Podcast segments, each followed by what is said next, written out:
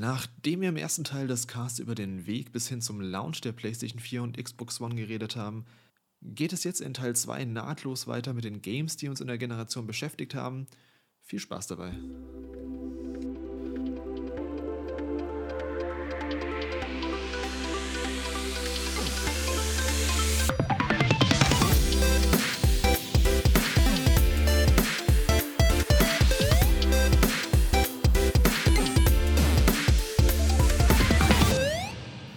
So, nachdem wir jetzt darüber gesprochen haben, wie der Weg der beiden Konsolen bis zum Launch aussah, können wir jetzt quasi die Generation richtig beginnen.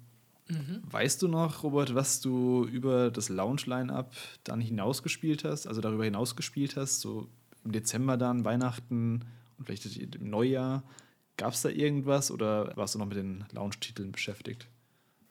Ja, ich muss sagen, dass ich da eigentlich eher so auf die kommenden Monate gewartet habe und äh, das Ende des Jahres für mich gar nicht mehr so viel geboten hat an neuen Titeln. Deswegen, ja, das Weihnachtsgeschäft war da, glaube ich, für mich nicht so besonders erfolgreich. Ich finde, man hat dann auch so ein bisschen gemerkt, dass äh, das Pulver verschossen war von allen Seiten und ähm, also für den Launch der Konsolen und ähm, ja, die, die Spiele, die es da gab zum Launch, gerade auf Xbox One, die waren dann auch nicht so umfangreich, dass die dann so über viele Monate gefesselt haben. Dementsprechend äh, war ich dann eher heiß auf die Titel, die noch folgen würden. Ja, ging mir ähnlich. Ich, wie gesagt, ich hatte halt Assassin's Creed und ja, GTA 5 habe ich halt eben noch auf der PS3 dann gespielt, was ich so ein bisschen, also ein paar Monate später nachgeholt habe für die PS3.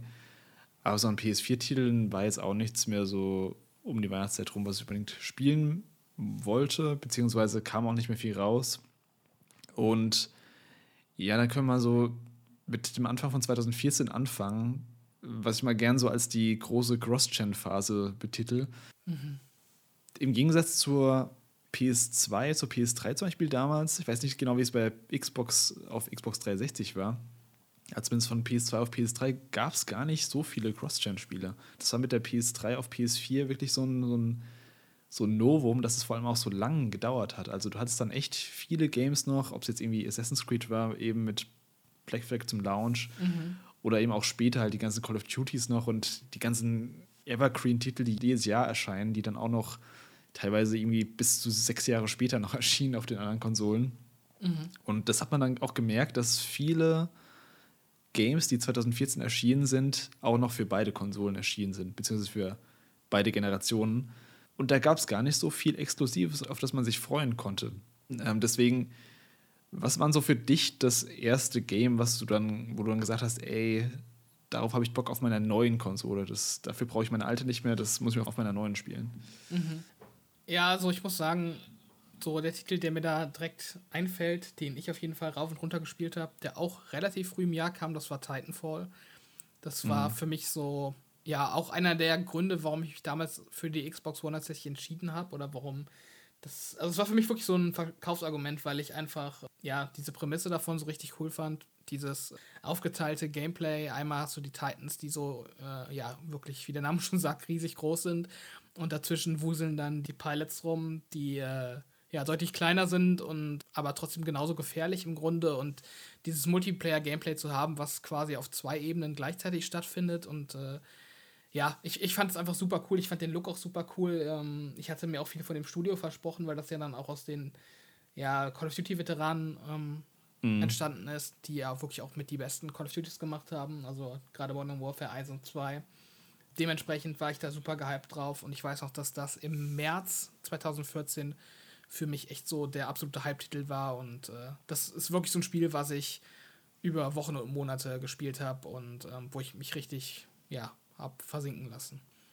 Ja, kann ich nachvollziehen. Vor allem, weil es eben auch einer von den Titeln war, die Microsoft krass beworben hatte. Es mhm. war auch damals auch ein konsolenexklusiver ähm, genau. Titel, zumindest der erste Teil. Er kam, glaube ich, sogar später auch noch für die 360, also so ein, so ein Port, der sogar ganz gut gewesen sein soll. Ja. Aber zum Launch war es eben nur Xbox One und PC. Mhm. Und ich hatte ja gesagt, dass ich einen ziemlich starken PC mir gebaut hatte, ein paar Jahre vorher, zwei Jahre vorher. Deswegen hatte ich Titanfall auch zum Launch gespielt damals, lustigerweise. Mhm. Am PC aber. Und ich fand das auch richtig gut. Also ich fand es halt schade, dass es keinen Singleplayer gab, klar. Aber die ganze Steuerung, dieses Wallrunning, ähm, das hat echt Fun gemacht damals. Und es war auch so was, wo man gemerkt hatte, dann, nachdem Titanfall rauskam, kam ja auch ganz gut an von Kritiken, dass dann viele andere Shooter versucht haben, so auf diesen mhm. Wallrunning, bisschen Sci-Fi-Shooter-Zug aufzuspringen. Also gerade Call of Duty, die, die Jahre danach, die haben ja teilweise dann irgendwie, sind sie komplett abgedriftet mit, mit Sci-Fi und alles. Mhm. Und ich finde, äh, Titanfall hat da so ein bisschen die Vorarbeit geleistet, war aber finde ich dann insgesamt trotzdem besser als äh, die ja. meisten, die es kopiert haben. Also ich muss auch sagen, bis heute ist das für mich mit einer der besten Multiplayer-Shooter, die es jemals gab. Also von, zumindest auf Konsole, die ich gespielt habe. Das ist so flüssig in jeder Hinsicht. Also die Steuerung ist super flüssig, das Gameplay ist super flüssig. Also das ist einfach spielerisch absolut fantastisch. Der zweite Teil, der auch sehr gut war, ist aber in vielen Aspekten so ein bisschen verschlimmbessert worden, meiner Meinung nach. Also da kamen so ein paar Features dazu, die ich jetzt nicht unbedingt gebraucht hätte. Ich fand dann den ersten Teil tatsächlich auch wieder besser, weil der so reduzierter war auf das, was es äh, mm. eben machen wollte. Da war nicht so viel Schnickschnack drumherum. Und ähm, ja, ich meine, das Ganze wurde dann in Apex Legends letztendlich äh, heute fortgesetzt. Zumindest so die, die, soll man sagen, die DNA dessen.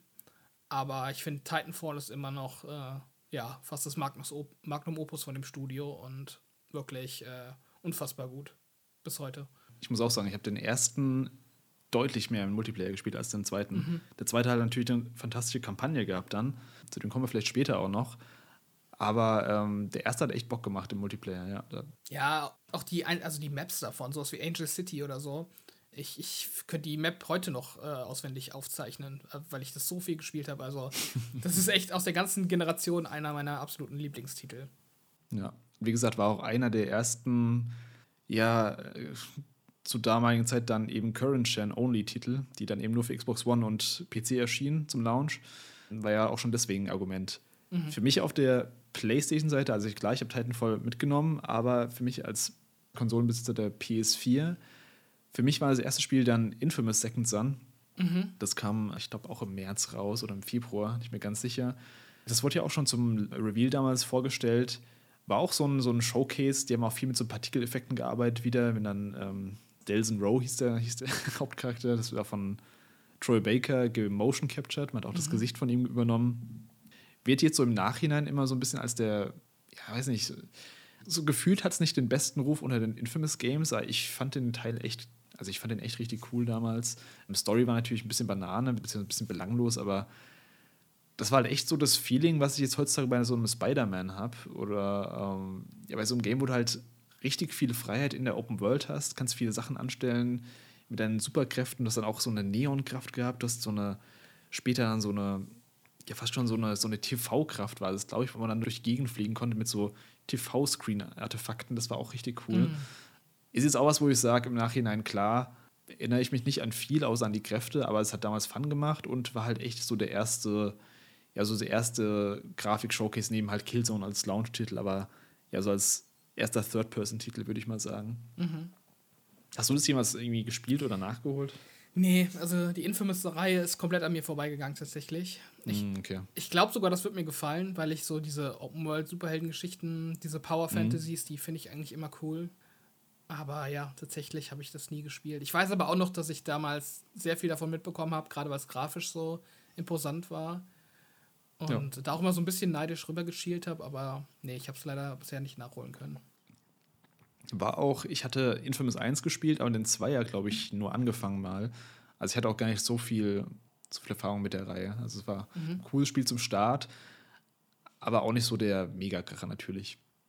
Ansonsten war 2014, finde ich, jetzt so ein Jahr, wo halt echt nicht viel für die neue Konsolen rauskam, beziehungsweise exklusiv für die neuen Konsolen. Mhm. Ich hatte dann Ende des Jahres hatte ich so Spiele wie Alien Isolation zum Beispiel, wo ich richtig Bock drauf hatte. Das habe ich ja lustigerweise am PC dann gespielt, weil es dann halt mit 60 Frames lief.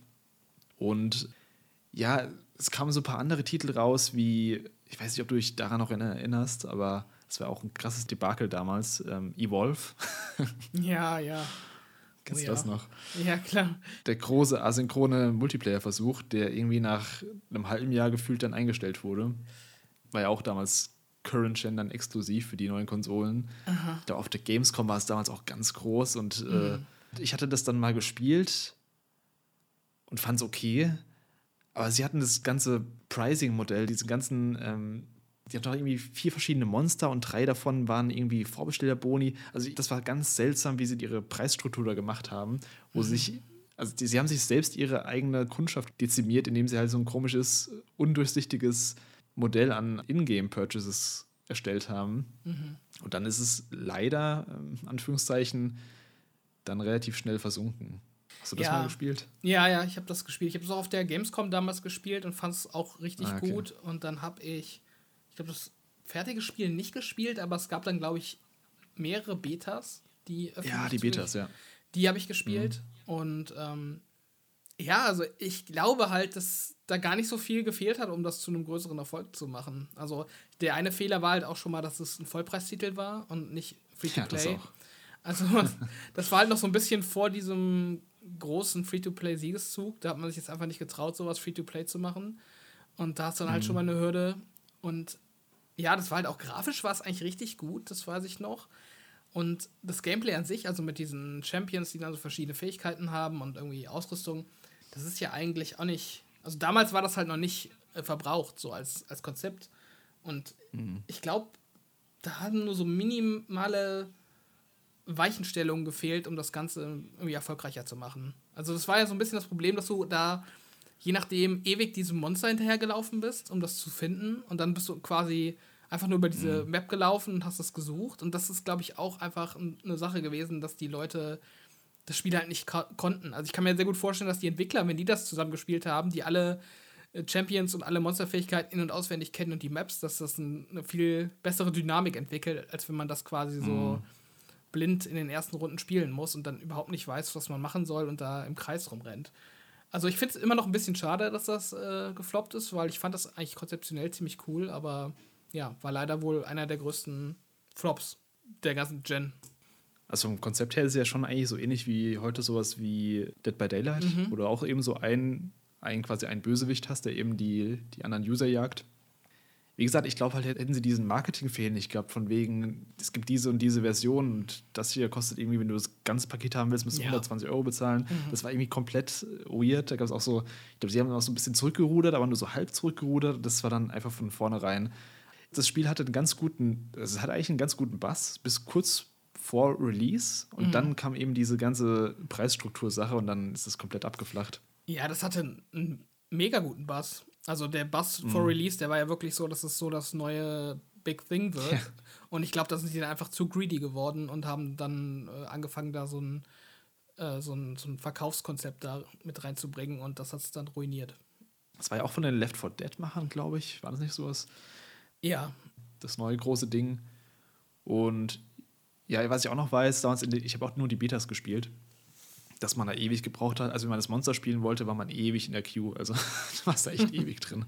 Das war, ich, auch sowas, wo man dachte, ey, das ist das Spiel, wo jeder als Monster spielen will, nicht den normale Soldat. Und dann, ja, ist das Matchmaking halt so ein bisschen kacke. Also, ja, schade. Kann man heutzutage auch leider nicht mehr spielen. Also, die Server sind ausgeschalten und das war ein Always-Online-Spiel. Ja. Was mir ansonsten noch vor allem aus 2014 im Gedächtnis geblieben ist, auch eher in der zweiten Hälfte vom Jahr erschienen und heute auch immer noch relevant, eine der großen Marken, die die Generation hervorgebracht hat, nämlich Destiny. Mhm. Hast du Destiny zum Launch gespielt? Ja, ich habe es tatsächlich zum Launch gespielt.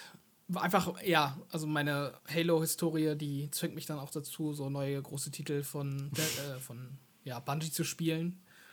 Und das war ja auch alles total auf Halo angelegt. Also, das hätte im Endeffekt auch im Halo-Universum spielen können, äh, mit einer anderen Lore dahinter, aber so der ganze Look and Feel, das war schon alles sehr Halo-like. Dementsprechend äh, habe ich da auf jeden Fall zugegriffen, weil ich neugierig war. Und ich wurde dann tatsächlich ein bisschen enttäuscht. Also ich bin von diesem, von diesem Games as a Service Hook nie richtig ja, gehuckt worden. Also mich hat das nie so erreicht. Ich bin da nie so drin versunken und habe da meine, meine hunderten Stunden äh, investiert, um da diese Raids zu machen und was es da alles gab. Also da war ich leider dann doch ähm, nach der Kampagne raus. Und die Kampagne an sich, die fand ich halt auch eher so mittelprächtig. Also das Gameplay war schon ziemlich gut, aber ja, so die, die Levelstruktur und was man da letztendlich macht in der Kampagne, das war schon ein bisschen eintönig. Und ähm, dementsprechend hat das Spiel leider für mich nicht viel mehr geboten als den coolen Look am Ende des Tages. Also ich war nie der große Destiny-Fan. Ich habe den ersten Teil ziemlich lang gespielt. Ich weiß noch, ich habe damals das mit einem Kumpel zusammengespielt, auch die Kampagne im Koop und so. Und da gab es ja diese, diese Strikes, hießen die, glaube ich. Diese Raids waren dann später die größeren Dinge, aber diese, diese Strikes waren ja diese kleineren abgekapselten, installierten Level, die man immer und immer wieder wiederholen musste, um bestimmte Sachen zu grinden. Ich weiß nicht mehr, wie diese Dinger hießen, diese Items, die man umwandeln konnte. Das weiß ich noch, das war so ein super monotones Konzept. Also Gunplay war an sich super cool, hat super gut funktioniert alles, äh, hat sich gut angefühlt, aber dieses ganze Progressionssystem am Anfang war einfach kompletter Mist. das haben sie anscheinend später dann verbessert, aber dann war ich halt schon raus aus Destiny. Und wie du schon gesagt hast, also die Kampagne war halt echt. Äh, da gibt es diesen berühmten Clip, wo dann der Ingame-Charakter sagt: Ey, kannst du mir erklären, was hier abgeht? Und der sagt nur: Nee, ich habe keine Zeit, dir zu erklären, wieso ich dir nicht erklären kann, wieso ich keine Zeit habe, dir zu erklären, um was es geht. You're here. We haven't got much time. Who are you? Why have you been watching us? I don't even have time to explain why I don't have time to explain. I will. I will. I know. Will what? I wasn't talking to you, little light. Das hat es halt so in einem Satz zusammengefasst, die komplette ja. Story von Destiny 1 damals. Das ist einfach so. Es war auch damals so, dass du auch diese, ähm, hatten wir ja schon angesprochen, diese Second Screen Sachen hattest mit diesen ganzen Lore-Dumps, die du dann in mm. dieser App drin hattest, was auch so super seltsam war. Ja, ich erinnere mich. ja, äh, ganz, ganz komisch. Destiny. Ich, ich finde auch heute so meine Beziehung zu Destiny, ich kann es gar nicht richtig beschreiben, weil ich glaube, es gibt immer noch so eine Hardcore-Fanbase, die das immer noch grindet.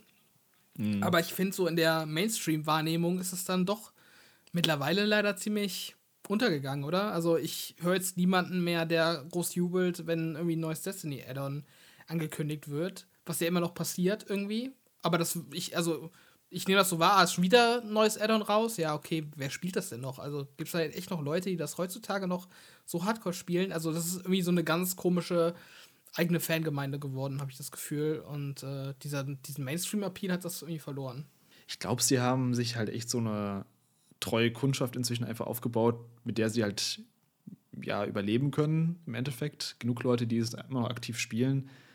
Aber ja, so den Hype löst halt nicht mehr aus. Und ich glaube, inzwischen ist es einfach auch zu spät. Also, wenn du jetzt noch denkst, hey, ich will in Destiny einsteigen dann hast du erstmal irgendwie zwölf Add-ons, die du durchspielen musst, das ist halt auch so ein Ding.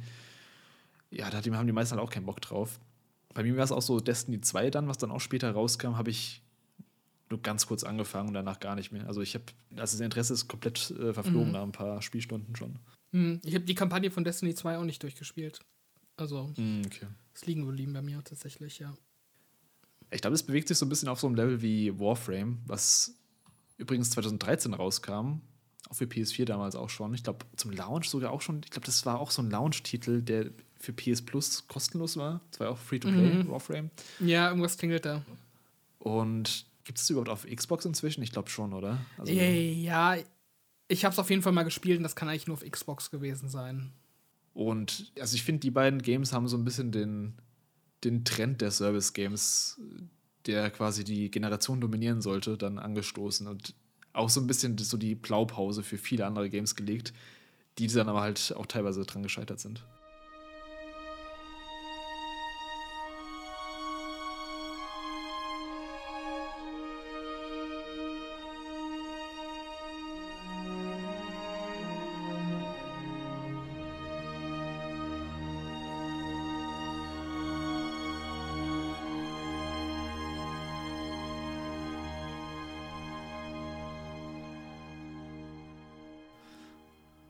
Wir müssen gar nicht alle Games durchgehen, aber wir können mal so die markanten durchgehen, die mir in der Anfangsphase noch im Gedächtnis geblieben sind.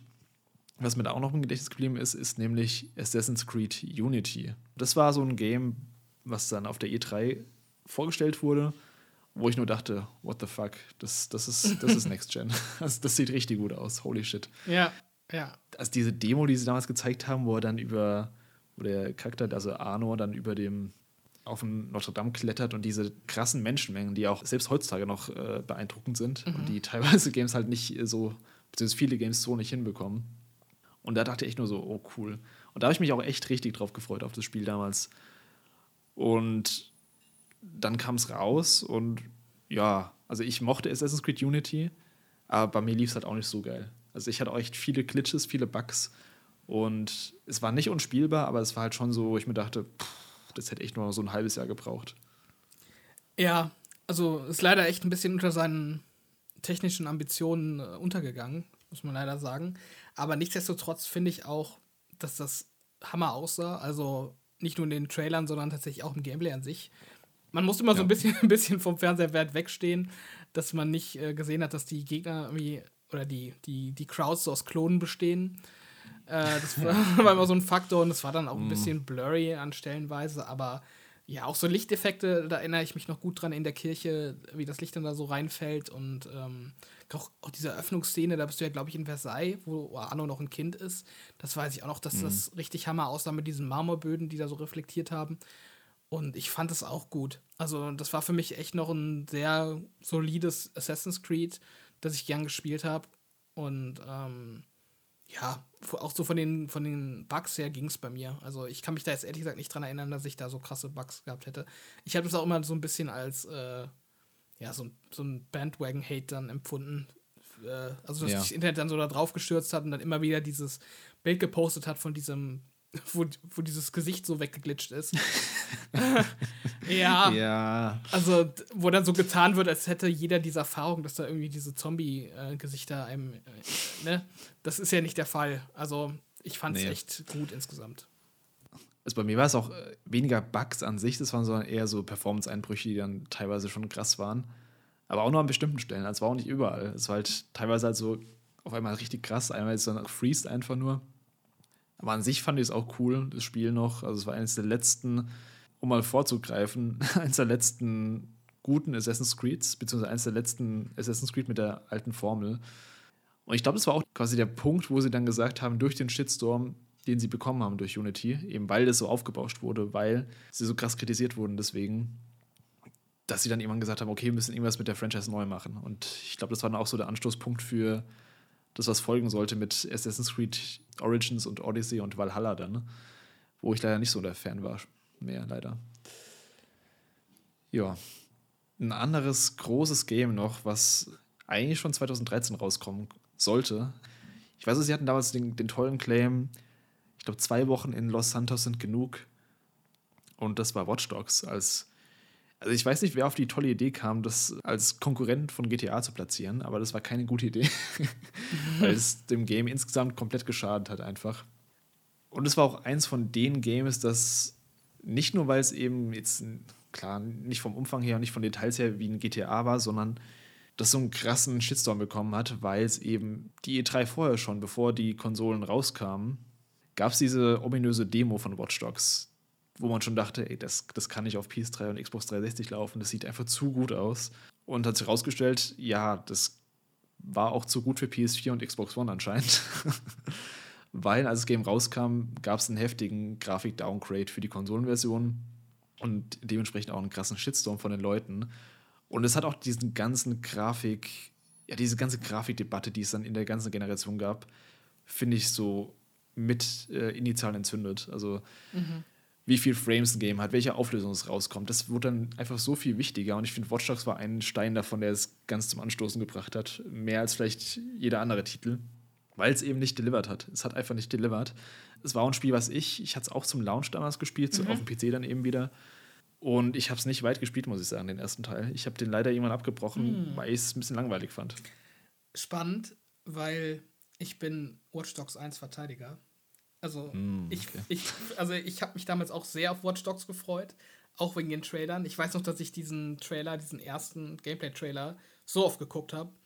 Also ich fand das, ja, ich, ich, ich, fand alles daran super cool und für mich ist das auch, zumindest in einem Aspekt, eines der letzten guten Spiele von Ubisoft, weil es eines der letzten guten Spiele von Ubisoft ist, die nicht diesen Cringe, Neon, wir sind alle hippe Kids äh, Style-Faktor haben, sondern das war halt wirklich noch so vom, vom visuellen, vom Stil, vom Setting her. Ja, ich will jetzt nicht dieses abgedroschene Adjektiv erwachsen ähm, verwenden, aber das hat halt so eine, so eine gritty Story. Ich glaube, Chicago war es. Ähm, die halt nicht so, ja, nicht so auf cool und hip getrimmt war, sondern das war halt wirklich so eine, so eine, so eine Story, die halt auch so ein Action-Thriller hätte sein können. Also das war jetzt auch nicht, die Story an sich war jetzt auch nichts Besonderes, aber einfach, ich meine einfach dieses Setting an sich, das gibt es halt heutzutage kaum noch in Spielen, muss man halt leider sagen. Mhm. Und das fand ich halt richtig cool. Ich fand auch, wenn die grafische Pracht jetzt nicht so groß war wie in den Trailern, Ich fand es trotzdem cool vom Look and Feel, mit, mit dem Mantel da durch die Straßen zu laufen. Der äh, Mantel, ja. Und, und ich finde auch, wenn es geregnet hat und, und dann Nacht war im Spiel, dann sah es auch trotzdem schick aus. Also es war jetzt nicht, nicht das, was es versprochen hat, grafisch, aber es sah trotzdem an ein paar Stellen durchaus schick aus.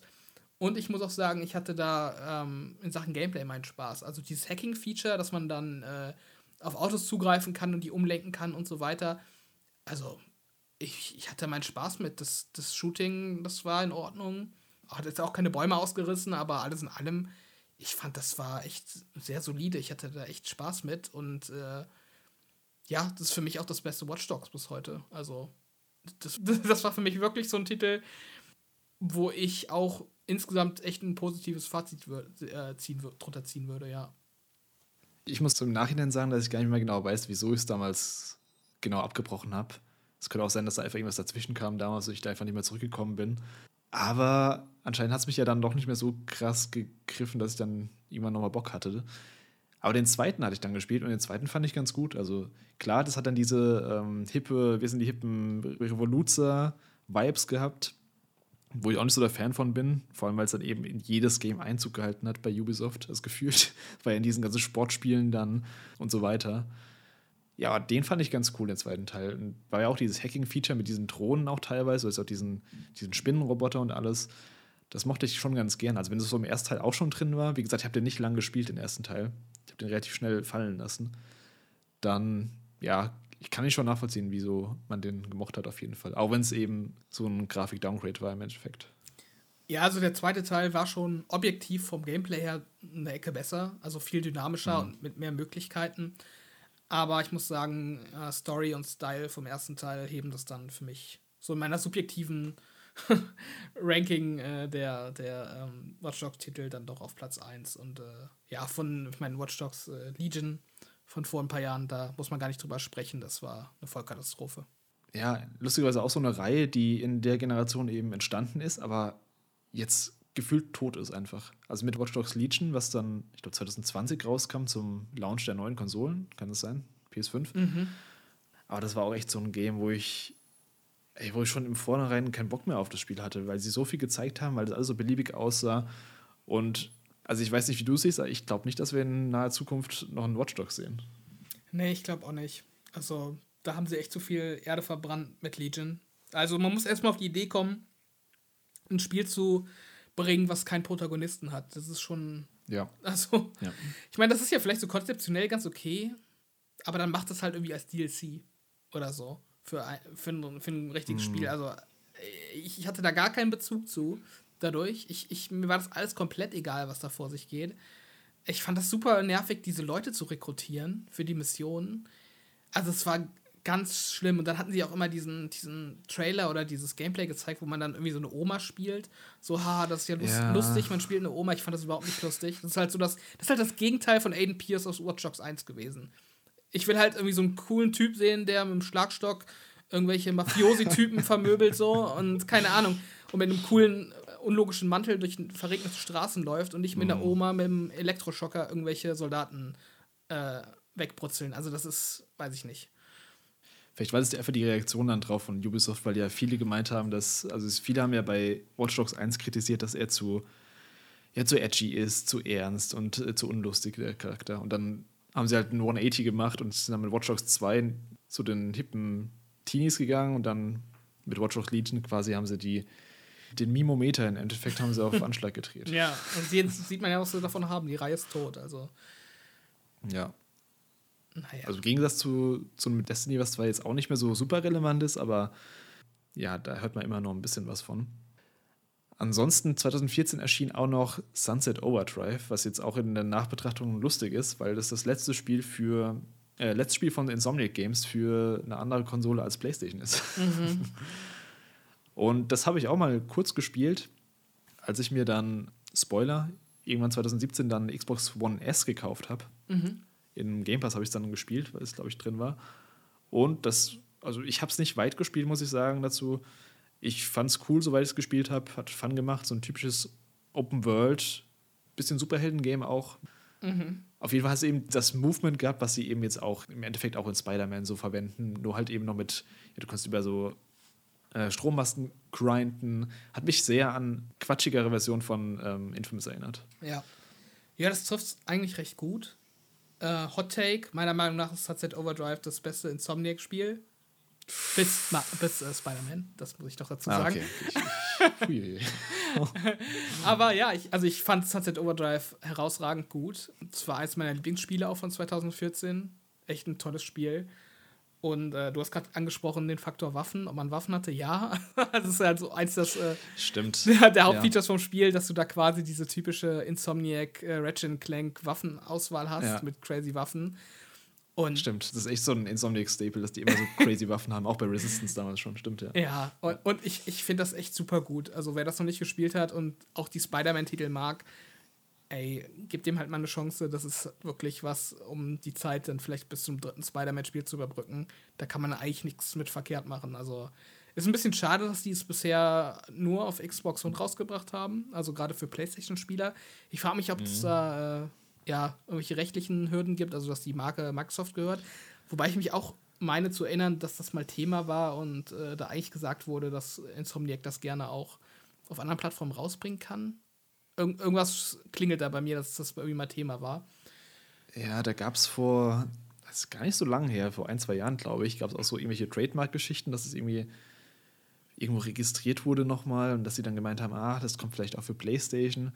Also anscheinend, also theoretisch ist es wohl möglich, ist halt nur eine Frage von Budget und ja, Kapazitäten, glaube ich. Hm. Ja, aber echt ein, ein, ein, wirklich lustiges Spiel vom Gameplay her ähm, super gut. Also man, ja, man hat da auch nachher echt so ein Flow-Gefühl, wie man sich nur durch die Stadt bewegt. Du hast schon das Grinden erwähnt und dann sind ja auch irgendwie alle, mhm. alle Büsche sind quasi wie Trampoline und äh, also man bounced und slidet da und, und grindet sich dann durch die Stadt und hat dann auch so ein Kombometer durch Bewegung. Also je mehr du dich bewegst, desto äh, stärker werden deine Waffen. Und deshalb musst du dich quasi im Combat immer weiter bewegen und grinden und bouncen und darfst quasi nicht stehen bleiben. Und das entwickelt dann auch so einen super guten ja, Gameplay-Flow. Und ich fand's klasse. Also ist echt auch eines meiner Lieblingsspiele für die Xbox One.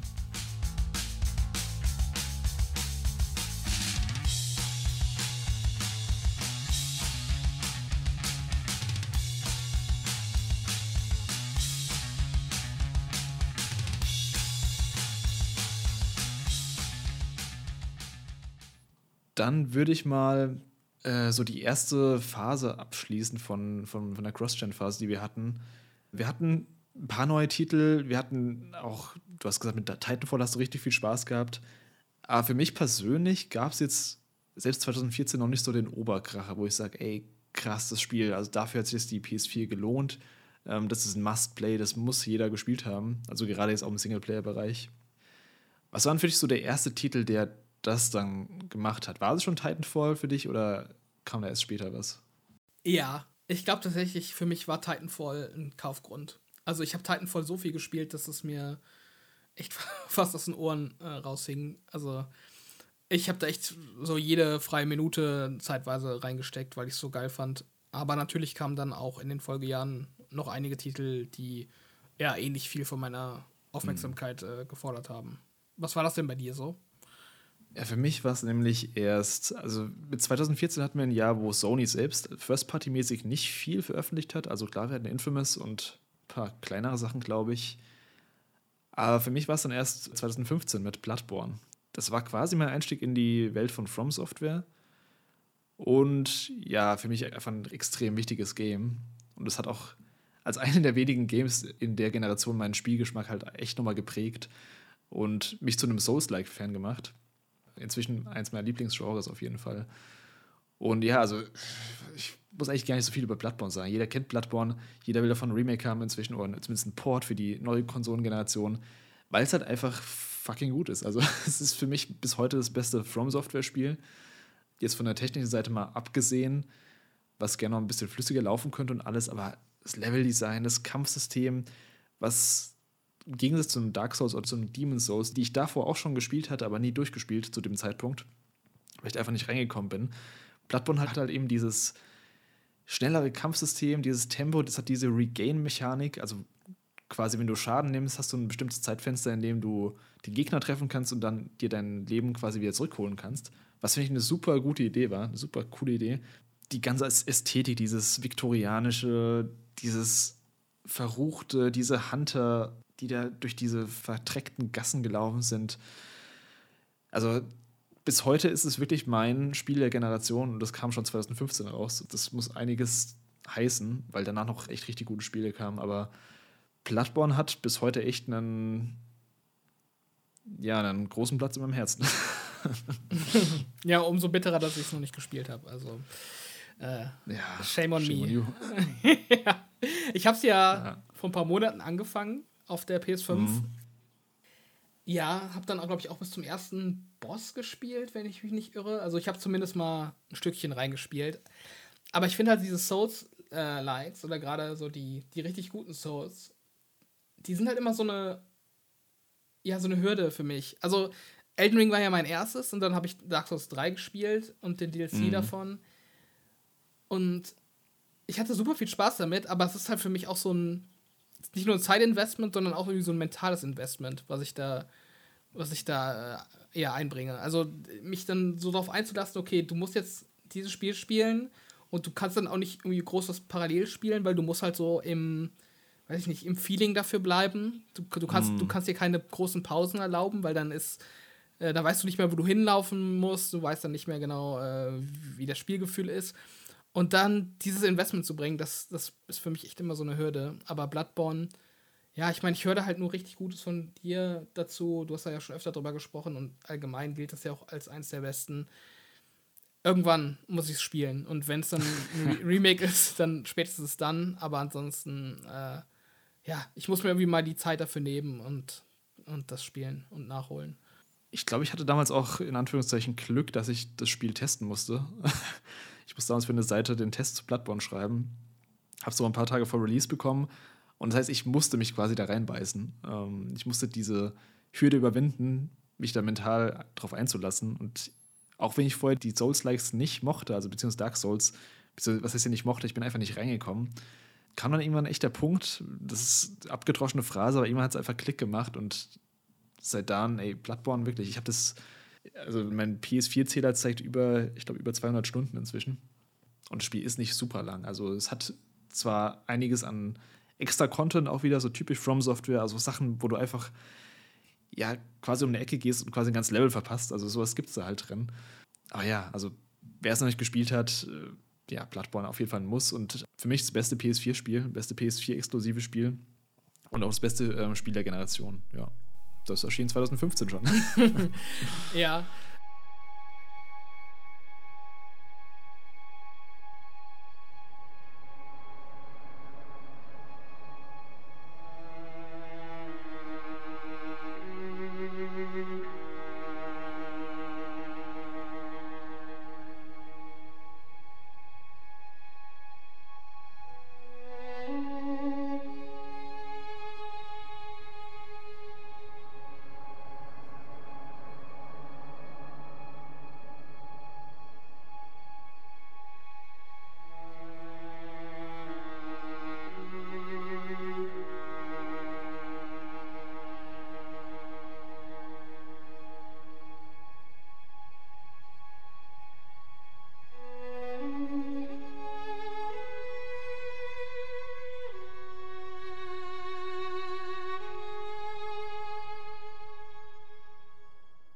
für mich gibt es auch ein Spiel, was ja sehr, sehr gute Chancen darauf hat, äh, mein Spiel der Generation zu sein. Und das ist The Witcher 3 Wild Hunt. Ja.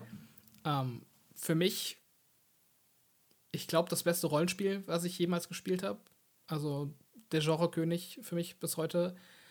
Ähm, hab da gar nichts erwartet, um ehrlich zu sein. Ich hatte vorher Witcher 2 gespielt auf der Xbox 360. Das war, glaube ich, auch exklusiv eine Zeit lang für die 360. Also neben PC natürlich. Auf jeden ja. Fall.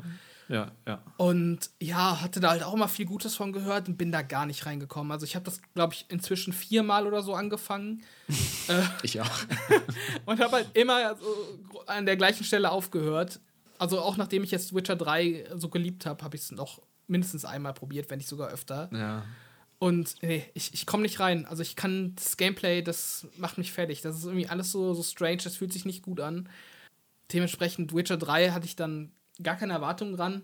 Ich glaube, ich hatte dann auch so ein bisschen so eine Spieleflaute, als das rauskam und dachte, ja, ich könnte halt irgendwie mal was gebrauchen, das kriegt gute Wertungen, ja, komm, gib's dem mal eine Chance. Mhm. Die Trailer sahen halt auch geil aus und das hat mich so weggeblasen. Also ich, ich fand die Story davon herausragend gut, mit meine, ja, oder eine meiner Top-Stories überhaupt in Games. Also ich fand das so geil, diese Welt, diese, diese Geschichte, diese Charaktere. Ich fand das Gameplay super, was ja auch immer mal wieder so kritisiert wird. Ähm, hatte ich gar keine Probleme mit. Ich fand auch geil, wie die Dialoge geschrieben sind, wie man auf den Sidequests verschiedene Pfade nehmen kann, wie man die Story beeinflussen kann. Also für mich echt eins der besten Spiele aller Zeiten, kann ich sagen. Inklusive der DLCs, die, die ich auch beide unfassbar gut finde. Ich weiß nur, dass ich die DLCs gekauft habe und ich, ich hatte wirklich das Gefühl, ich habe dafür zu wenig bezahlt. Also ich konnte es halt gar nicht fassen, wie gut die sind qualitativ, wie viel Content da reingepackt wurde, irgendwie für 10 Euro oder so, wo ich dann einfach in den DLC jeweils 30 Stunden reingepackt habe. Also ich, ich finde, das ist ein fantastisches Spiel und ein absolutes Must-Play meiner Meinung nach auch. Ich habe mit Witcher 3 immer noch eine Rechnung offen. Also ich habe das damals auch gespielt zum Launch. Ich habe das auch relativ weit gespielt. Ich habe das ähm, bis aufs Skellige und dann noch ein bisschen weiter gespielt ich weiß nicht, ob es, wahrscheinlich ging es noch viel weiter, aber ich war, gefühlt habe ich schon eine Weile dran gespielt, auf jeden Fall. Und ich weiß auch nicht mehr, wieso ich es damals nicht weitergespielt habe, aber ich bin dann auch nicht mehr reingekommen, als ich dann später wieder zurückkehren wollte. Und seitdem liegt es so ein bisschen auf meinem hey, Pile of Shame. Ich wusste das gar nicht, dass, dass du das nicht gespielt hast oder nicht durchgespielt hast. Das macht mich Ich habe es nicht durchgespielt, nee. Ich habe es. Äh Holy shit. Ich habe schon mehrere zehn Stunden gespielt, also keine Ahnung, 20, 30 Stunden oder so aber nie durchgespielt. Boah, oh mein Gott. Und oh mein Gott. Aber ich habe diese Bloody Baron Story, die habe ich gespielt auf jeden Fall, das weiß ich noch. Wird ja auch viel immer so als einer der besten Quests angepriesen. Und ich mochte auch die ganze Welt von Witcher. Ich jetzt nicht so der Fan von diesen ganzen, ich bin halt generell nicht so der Fan von Open Worlds mit vielen Objectives im Endeffekt. Dass du auch, wenn du die Karte aufmachst, hast du halt echt dann wieder deine 100 Banditenlager und sowas gehabt. Aber gerade so storytechnisch würde ich es echt nochmal gerne nachholen. Und ja. da kam ja auch vor ein, zwei Jahren dann die PS5-Version, glaube ich, raus. Mhm. Ich glaube, das werde ich immer nochmal angehen. Aber es ist halt auch ein super langes Spiel. Also, das ist halt auch so ein Game, da, da muss ich mich auch drauf einlassen. Ich weiß auch noch, dass ich damals, als ich die Story angefangen habe, einfach nichts verstanden habe. da waren irgendwie ja. tausend Namen und tausend. Ich dachte so, what the fuck, ich bin einfach nur lost. Ich weiß, dass ich Siri suchen muss und das ist so mein Goal gerade. Aber sonst kein Plan, was da mit den Politik abgeht und was mit Geralds früheren Beziehungen ist und so, kein Plan. Also. Ja, ja, das stimmt schon, dass es am Anfang ein bisschen sperrig wirkt dadurch. Aber das Gute ist ja, dass Gerald auch überhaupt keinen Bock hat auf diese politischen Geschichten und da eigentlich auch keinen Bezug zu hat und er ja auch irgendwie nur in dieser Welt existiert, wo eben im Hintergrund irgendwas politisch passiert. Von daher ist es mhm. auch gar nicht so schlimm, dass man als Spieler zumindest die erste Zeit lang nichts checkt. Aber ja, insgesamt, du musst es halt wirklich nachholen. so, das ist halt wirklich. Also, ich bin ein bisschen schockiert, dass du es noch nicht gespielt hast. Äh, oder nicht durchgespielt ja, so wie ich für Bloodborne. ja, schon. schon. Ich muss ja. hier die Hausaufgabe ausgeben. Ja, aber du hast halt eine, eine, eine Current-Gen-Version, die du spielen kannst. Ich nicht. Also, ja. Gibt, also, also der DLC, ne? Also Hearts of Stone und äh, Blood and Wine. Also, der, also Heart of Stone ist halt so ein unfassbar geiler DLC. Also, dass du das nicht gespielt hast, das macht mich gerade echt fertig. Ich dachte, also, oh Gott. da brennt Feuer auf jeden Fall. Ja, also ich, ich beneide dich dafür, dass du es halt noch äh, erleben kannst zum ersten Mal. Das gibt halt. Kennst du das, wenn du so Spiele hast und du, du spielst die durch und denkst so, boah, war das geil. So, sowas werde ich jetzt irgendwie jahrelang nicht mehr haben. Das habe ich halt so bei so ein paar Spielen und Witcher 3 ist für mich so eins. Ja. ja. Oh Gott, ja, ja, aber bitte hol das nach. Tu mir den Gefallen. Ja, werde ich auf jeden Fall auch noch irgendwann machen. Wahrscheinlich dann mit dem ganz neuen Save. Ich glaube nicht, dass ich den Save von. Nee, das würde ich auch nicht machen. Da war, also, nee, also. Ich glaube, das Spiel ist damals auch ein bisschen. hat ein bisschen Pech gehabt, dass es relativ gleichzeitig zu Bloodborne erschienen ist, in der Hinsicht, dass, dass es damals viel mit dem Kampfsystem von From Software verglichen wurde. Das weiß ich noch. Ja. Ja, das ist nicht auf dem Level von From Software Kampfsystem. Ja, klar, ist es nicht, äh, aber muss es vielleicht auch nicht. Nee, das also, ist halt so ein Äpfel. Macht ja andere Dinge dafür. Ja, es ist halt ein Äpfel- und Birnen-Vergleich. Also, das sind halt komplett andere andere Spiele, weiß ich nicht. Also da kannst du auch, also kannst du zwei willkürliche Kampfsysteme nehmen und dann sagen, ja, das ist aber nicht wie das. Ja, okay. Also diesen Vergleich habe ich halt nie verstanden. Das macht halt komplett unterschiedliche Dinge. Also. Ich weiß auf jeden Fall noch, das waren so die zwei, so in den Endjahresdiskussionen waren so die zwei großen Spiele, über die jeder geredet hat, auf jeden mhm. Fall. Also Witcher 3 vor allem und äh, Bloodborne. Ich weiß noch, wie ich mich damals gefreut habe, dass Bloodborne bei Game Trailers den, den Game of the Year Award bekommen hat. Weil irgendwie die meisten haben es Witcher 3 gegeben.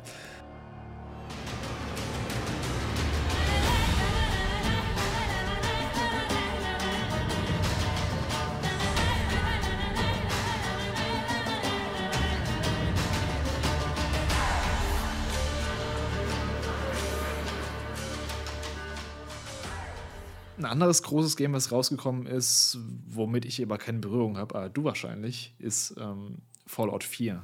Mhm. Hattest du vorher mit der Reihe schon Berührung und äh, hast du dich darauf gefreut, auf Fallout 4? Äh, Berührung. Also ich hätte mit Bethesda-Spielen Berührungspunkte, vor allem mit Skyrim. Mhm. Mit Fallout an sich nicht. Ich habe von Fallout halt immer nur gehört, dass New Vegas auch so ein herausragend tolles Spiel sein soll. Hab's aber auch bis heute nicht nachgeholt und Fallout 4 Nee, habe ich mich auch nicht wirklich drauf gefreut. Ich habe es mir zum Launch gekauft, aber auch weil mein Mitbewohner, mein damaliger, mich so angefixt hat. Also der, der fand Fallout 3 und New Vegas richtig geil und war da auch Feuer und Flamme für. Und äh, mhm. der sagt dann auch, ja, du musst dir das holen, ich spiele es auch am PC. Und dann, weiß ich nicht, hat er mich irgendwie angesteckt damit und ich habe es dann gespielt und ich fand's ganz gut.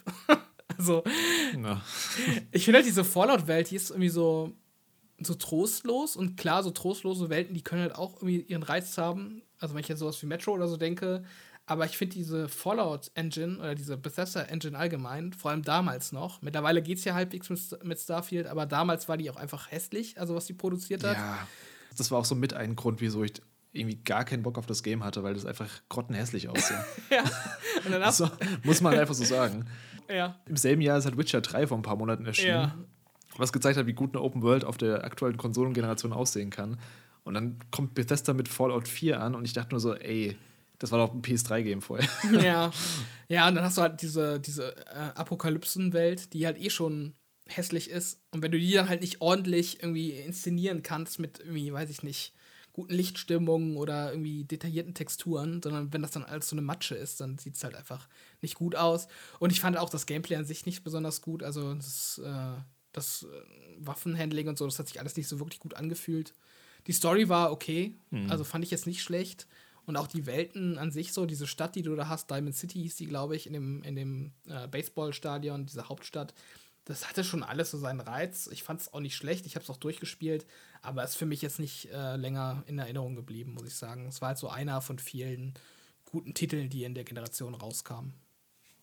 Ja, ich glaube, es hat auch nicht den besten Ruf unter Fallout-Fans. Also ich glaube, der 3 hat einen deutlich besseren Ruf und New Vegas auch. Was in dem gleichen Jahr auch noch rauskam, 2015, eine neue IP, die auch bis heute auch noch Relevanz hat, finde ich. Und die ich auch sehr mochte, als es rauskam. Es war nämlich Life is Strange. Das kam 2015. Mhm. Das habe ich damals auch getestet, lustigerweise. In Episodenform kam es auch noch raus. Da habe ich für jede Episode so einen kleinen Minitest geschrieben damals. Und das hat mir echt, also das hat mir echt sehr gut gefallen. Also gerade im Kontrast zu den Telltale-Games, die dann an dem Zeitpunkt schon quasi ihren Zenit überschritten hatten, fast, ähm, hatte so einen, so einen frischen Wind in diese ja, Narrative Adventures ähm, gebracht, dass du diese Zeitrückspulmechanik hattest mit, äh, wie hieß sie, Max, Max Caulfield. Mhm. Das fand ich echt richtig cool gelöst, dass du eben dann verschiedenen Entscheidungen und ja, du hast dann eben neue Antwortmöglichkeiten bekommen, weil du Wissen hast, was du vorher nicht hattest, indem du einfach ja, die Zeit zurückgespult hast. Und gerade solche Sachen haben mir echt gut gefallen. Auch dieses, ähm, ich habe es im letzten in dem Goodbye Volcano High Podcast schon mal gesagt, ich mag einfach diese, diese Coming-of-Age-Stories auch einfach. Also ich, klar, das ist auch teilweise irgendwo abgetroschen, aber ich, ich, ich spiele oder schaue das immer wieder ganz gern. Ja, und das, das war echt ein cooles Ding bis zum Ende, finde ich. Hat auch nicht qualitativ irgendwie groß nachgelassen über die Episoden. Äh, volle Zustimmung, auf jeden Fall. Das war für mich auch so ein Titel, den so gefühlt jeder gespielt hat oder sehr viele ja. Leute haben den gespielt und es war dann so ein richtiges Community-Ding auch irgendwie. Also auf jeden Fall. Man hat da voll viel drüber diskutieren können und in Foren lesen können, wie Leute Entscheidungen getroffen haben und wie sie überlegen, wie die Story weitergehen könnte und so.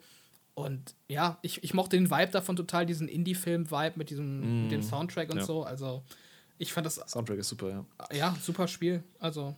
Ja. Es war auch, ich habe es damals noch gespielt, also jetzt kommt der Hipster aus mir raus bevor es äh, cool wurde. also es, es, war halt echt noch am Anfang, das war ja von Square Enix gepublished, so, so, ein, so ein Geheimtipp. Also der hat am Anfang gar nicht so viel auf dem Schirm gehabt, das weiß ich noch.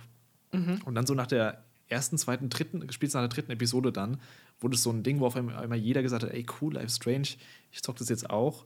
Und es hat sich auch ziemlich gezogen, also die Episoden.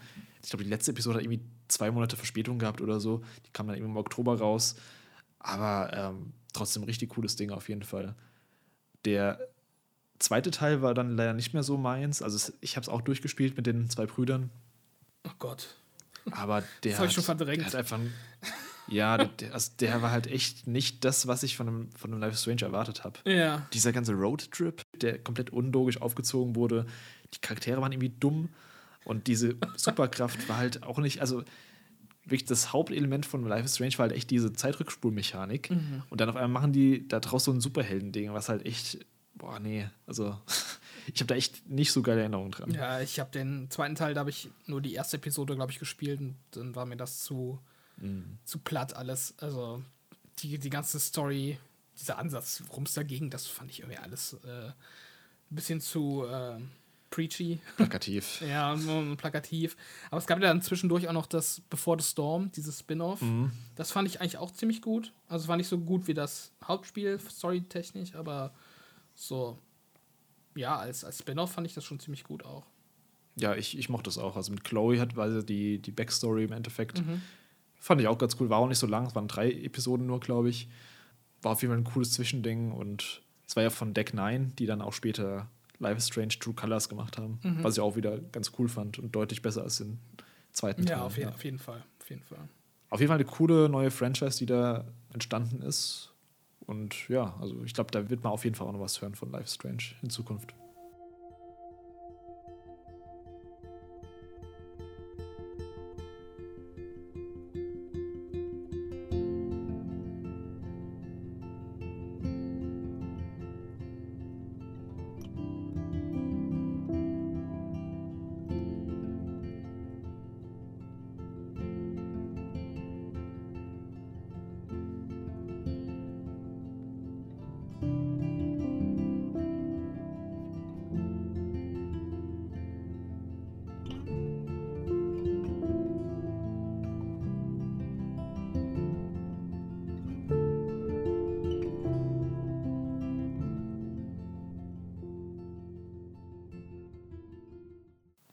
Spiel, was für mich noch super wichtig war, worin ich einfach sau viele Stunden investiert habe, ist äh, Rocket League. Das kam 2015 raus. Kam mit dem genialen Schachzug raus, dass es direkt in PS Plus kommt. Für alle damals. Ich glaube, es war im Juni oder so kam es raus. Und es war einfach frei verfügbar. Das Multiplayer, Fußball, Autogame für alle PS4, PS Plus-Nutzer. Und das, ich glaube, das war auch mit der Grund, wieso das Game damals so abgegangen ist, weil es einfach jeder spielen konnte. Und das, das war auch so ein bisschen der, ja der Präzedenzfall für so eine Marketingstrategie, dass man. Es hat ja damals noch Geld gekostet, es war kein Free-to-Play-Game. Und sie hatten es damals, ja, quasi kostenlos für die Leute rausgehauen und dementsprechend auch eine große Userbase-Rate gehabt. Sie hatten, glaube ich, auch relativ schnell Crossplay dann mit PC, ähm, zumindest PC und jeweils die anderen Konsolen, also nicht Konsolen untereinander, das kam dann später. Aber das war auch so ein Spiel, was ich echt super viel gespielt habe wo ich in der Generation vorher eher noch so viel Call of Duty gespielt habe, an der PS3, war die PS4-Generation eher so ein Ding, wo ich dann Rocket League viel gespielt habe. Auch gerade abends dann so oder mit Freunden haben wir uns alles getroffen. Und ja, da habe ich echt gute Erinnerungen dran. Spiele ich heute auch immer noch gern. Nicht mehr so viel wie damals, aber äh, cooles Ding, spielt sich gut und ist auch heute auch noch relevant und erfolgreich. Mhm, mhm. Ja, ich habe das damals zum Launch auf der PlayStation ab und zu bei Freunden gespielt, aber Mhm. Mangels PlayStation bin ich da nie so reingekommen. Für Xbox kam das, glaube ich, ein paar Jahre später erst. Ja, ich glaube, als es dann Free-to-Play wurde auch. Nee, ich glaube vorher noch. Also ich habe es auf jeden Fall gekauft. Ah, okay. also es war nicht mehr mhm. Free-to-Play. Das kam weiß ich nicht, ein Jahr oder zwei Jahre später, glaube ich, für Xbox. Und dann habe ich es auch relativ viel gespielt. Wahrscheinlich nicht so viel wie du, so wie du es jetzt beschreibst. Ich habe da, ab, ja. ich hab da aber auf jeden Fall auch äh, eine gute Anzahl Stunden reingesteckt. Und äh, ja, ich, ich weiß auch, dass ich da auch einige coole Stunden mit verbracht habe, weil man das sehr gut im Splitscreen online spielen konnte. Also Splitscreen lokal und ja. dann online. Das habe ich super viel gemacht. Ich weiß noch, damals beim, mhm. beim Studium ähm, mit einem Kommiliton, sehr guter Freund von mir, der dann vorbeigekommen ist und dann haben wir äh, quasi Splitscreen online gespielt und haben die ganze Nacht über irgendeinen Kram gequatscht parallel. Also es war so ein sehr gutes Spiel, was man so. Äh, also kennst du das, wenn du so Spiele hast, die du so äh, spielen kannst und du musst dich nicht so 100% drauf konzentrieren? Ja, genau das war das, ja. Ja, das war irgendwie so richtig, so richtig gute, weiß ich nicht, so Hintergrundbeschallung, während man über andere Dinge gequatscht hat. Das war irgendwie ja. richtig gut dafür. Das war echt so ein Game, wo man sich echt gut noch nebenbei unterhalten konnte. Ja. Oh, beziehungsweise was man nebenbei neben der Unterhaltung gut spielen konnte, so rum. Mhm, mhm. ja. Gibt es auch krasse, also das hatte ich viele Jahre lang nicht mitbekommen, dass es so eine krasse E-Sport-Szene hat, Rocket League. Mhm. Und auch teilweise richtig hohe ja, Preise ausgeschüttet werden. Auf jeden Fall verdienter Erfolg, finde ich, für das Spiel. Mhm. Ich hätte noch einen Titel aus 2015, der mich sehr ja. geprägt hat. Ja, ist, ich überlege die ganze Zeit schon, ob ich ob ich so betiteln würde weil ich gerade eben so über Titanfall ge geschwärmt habe. Aber es gibt tatsächlich noch ein Multiplayer-Spiel, was ich noch mehr gespielt habe als Titanfall. Und zwar ist das Halo 5 Guardians. Ah, ähm, ah, das kam auch 2015, stimmt, ja. Kam 2015, genau. Die Kampagne war okay. Also nicht meine liebste Halo-Kampagne, aber äh, ich fand sie auch besser als ihr Ruf tatsächlich. Aber den Multiplayer, den liebe ich. Äh, ich ich habe das, glaube ich, ich habe mal nachgeschaut, auf Xbox mein meistgespieltes Spiel mit Abstand. Ähm, also viele hunderte Stunden reingesteckt. und ähm, das war für mich echt jahrelang das absolute Go-To-Game. Also ich bin aus der Uni nach Hause gekommen und habe halt Halo gespielt. Also ich habe jeden, hab jeden Tag ein paar Runden Halo gespielt. Ich war auch mega gut Krass. in Halo 5, in dem Multiplayer. Also mhm. ich weiß nicht, das, das hat für mich so, so richtig, ja, jeden Reiz erfüllt. Ich, ich finde, das spielt sich super gut. Ähm ich meine, es hat auch die Community so ein bisschen gespalten unter Halo-Fans. Also es gab da schon viele Leute, die das cool finden, aber es gibt auch viele, die sagen, ja, das ist zu weit weg von dem, was Halo äh, einmal ausgemacht hat. Wie auch immer, ich fand's super. Ich habe super gern gespielt und ist auf jeden Fall auch eins meiner Lieblingsspiele von der Generation und vielleicht auch mein liebstes Multiplayer-Game oder Multiplayer-Shooter-Game ever. Krass. Ever, wow. Ich habe das nicht gespielt, ich habe nur eine Anekdote dazu. Mhm. Damals, als wir 2018 bei dem Xbox Fanfest auf dem Schiff waren, haben wir ja auch Halo 5, äh, gab es da Halo 5 Anspielstationen, mhm. konnten wir gegen andere Leute spielen. Und da hatten wir irgendwie, du, ich und noch so ein anderer random Typ, der dabei war, boah, der irgendwie sich dazugestellt hat. Auf jeden Fall hatten wir zu dritt, glaube ich, im Team und noch ein paar andere Leute gegen, ja, gegen die andere Seite im Endeffekt. Und ich weiß nur, dass ich einfach gar nichts gebacken bekommen habe. und ihr habt einfach das komplette Spiel gerissen und im Endeffekt haben wir dann eben jeder so ein, so ein Xbox-Headset geschenkt bekommen. Ja. Und ich dachte nur so, ich habe es komplett nicht verdient, aber cool. ich glaube, ich hatte da mehr Kills als das ganze Gegnerteam zusammen. Also. das kann sein, ja. ja, gute Zeiten, gute Zeiten auf jeden Fall mit Halo 5. Mit 2015 hat dann, finde ich, auch so die ja, die Spieleflut so richtig angefangen. Wir haben es jetzt schon erwähnt, was für Titel da allein rauskamen. Also für uns mit die wichtigsten Titel allein schon der Generation kamen 2015 raus. Und ich finde, die Spieleflut hat dann auch nicht mehr aufgehört so richtig. Mhm. Also zumindest für mich. Wenn wir in 2016 rübergehen, da kamen dann so Titel wie Uncharted 4 raus. Das war für mich ein ganz wichtiges Game, das erste Game von Naughty Dog nach The Last of Us. Ein Spiel, was auch ziemlich viele Entwicklungsprobleme hatte, deswegen hat es auch so lange gedauert, bis von denen was kam. Aber auch für mich so ein richtiger Brecher ist es gewesen. Für mich auch bis heute das beste Uncharted auf jeden Fall. Hat, finde ich, auch ein super Ende für die Reihe, beziehungsweise für die Story von Nathan Drake. Es sah damals grafisch bombastisch aus, also es sah echt richtig gut aus. Sieht auch heute noch gut aus. Und ja, also Uncharted 4, tolles Ding und finde ich auch so ein bisschen die Blaupause, was, dann, was sie dann mit Last of Us Part 2 gemacht haben, mit offeneren Gebieten und mhm. dem ganzen Schüssel. Hast du Uncharted 4 gespielt? Ja, ja, das habe ich gespielt. Ich habe es glaube ich, nachgeholt. Oder hab ich's, hatte ich das schon meine PS4? Ich weiß es mhm. gerade gar nicht. auf jeden Fall. Nee, ich glaube, ich habe es ein bisschen später gespielt. Aber das war auch eines der ersten Spiele, die ich auf jeden Fall gespielt habe für die PS4, als ich sie dann hatte. Ja. Und ich habe ja Uncharted 1 bis 3 bis heute nicht gespielt. Ich habe mir jetzt letztes Mal diese Remaster ah. Collection gekauft. Krass, ähm, okay. Aber noch nicht angef angefangen, schon den ersten Teil, aber noch nicht durchgespielt. Und mhm. Deshalb hat mir halt so die emotionale Connection komplett gefehlt zu der Storyline. Ja, ähm, das, das verstehe ich, ja. ja. Ich glaube, das macht halt viel aus bei dem Spiel. Ja. Was du sagst, ähm, dass es grafisch auf jeden Fall ein Brecher war, das 100 Pro. Also, das sieht, glaube ich, heutzutage echt immer noch sehr gut aus. Ja. Ähm, spielerisch, ja. Also, ist halt so die Frage, ob man da jetzt so das Inszenatorische vom Spiel an sich ausklammern kann oder nicht. Ich würde es jetzt nicht schlecht bezeichnen, also auf keinen Fall. Es ist schon auch spielerisch ein gutes Spiel.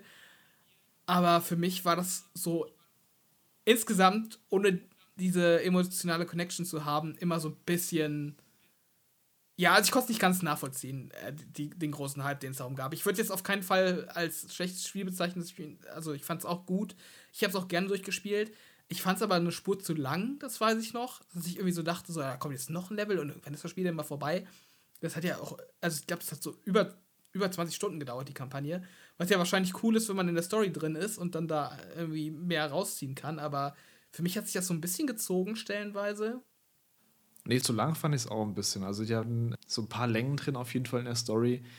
Also ich finde gerade halt, was sie da immer aus den Set-Pieces rausholen. Es gab ja diese eine, die, diese Cheap-Sequenz zum Beispiel, mhm. von denen es jetzt nicht so super viele gab wie in den Vorgängern, finde ich, aber die, die da waren, waren trotzdem richtig geil. Und ja, wie du schon gesagt hast, die Story allein, die wirkt halt komplett anders, wenn du die Teil davor gespielt ja, hast. Also, was am Ende passiert, da hat er echt so ein bisschen Tränen in den Augen dann, wenn dann das Main-Theme nochmal reinkickt in so einer abgewandelten Version. Mhm. Das war schon richtig cool auf jeden Fall.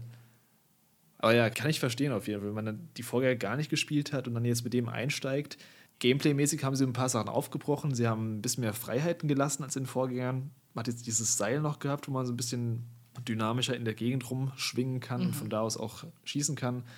Aber ansonsten ist es halt natürlich schon sehr formelhaft, so von den Levelabschnitten auf, dass das so eben. Also, sie haben es da, wie gesagt, schon aufgebrochen Uncharted 4, aber gerade im. Also, du hast den ersten Teil ja schon ein bisschen angespielt, da merkt man es halt noch richtig krass, diese.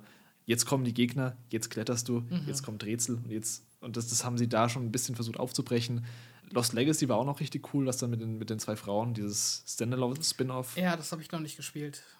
Was ja damals als, zuerst als DLC angekündigt wurde für Uncharted 4, aber dann eben als Standalone-Spiel erschienen ist. Das ist auch richtig gut. Also kann ich auch nur empfehlen, auf jeden Fall. Und inszenatorisch auch so eine richtige Wucht. Also, das hat das letzte Setpiece, also der letzte Setpiece-Moment in Lost Legacy ist, glaube ich, der beste in der ganzen Reihe. Oh, echt? Das ist richtig krass, was sie da abfeiern. Ich weiß nicht, wie es heutzutage wirkt. Ich habe es damals zum Release nur einmal gespielt. Aber das war schon heftig, ja. Ja, mein Plan ist, dass ich die Trilogie spiele. Dann werde ich wahrscheinlich vier nochmal spielen und dann spiele ich äh, Lost Legacy. Ja, das ist schon lustig, wie wir so parallel so ein paar Serien haben, die wir beiden nicht gespielt haben. Also ich habe jetzt äh, vor kurzem mit dir Gears of War angefangen, den ersten ja, Teil. Ja, ja. da kannst du nebenbei Uncharted spielen.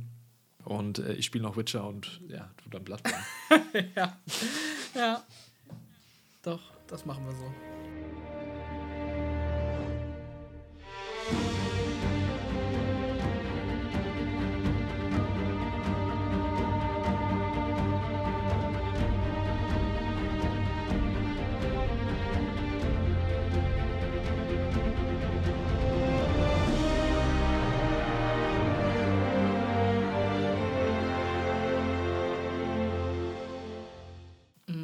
Ja, also mein Spiel des Jahres damals, Inside von Playdead.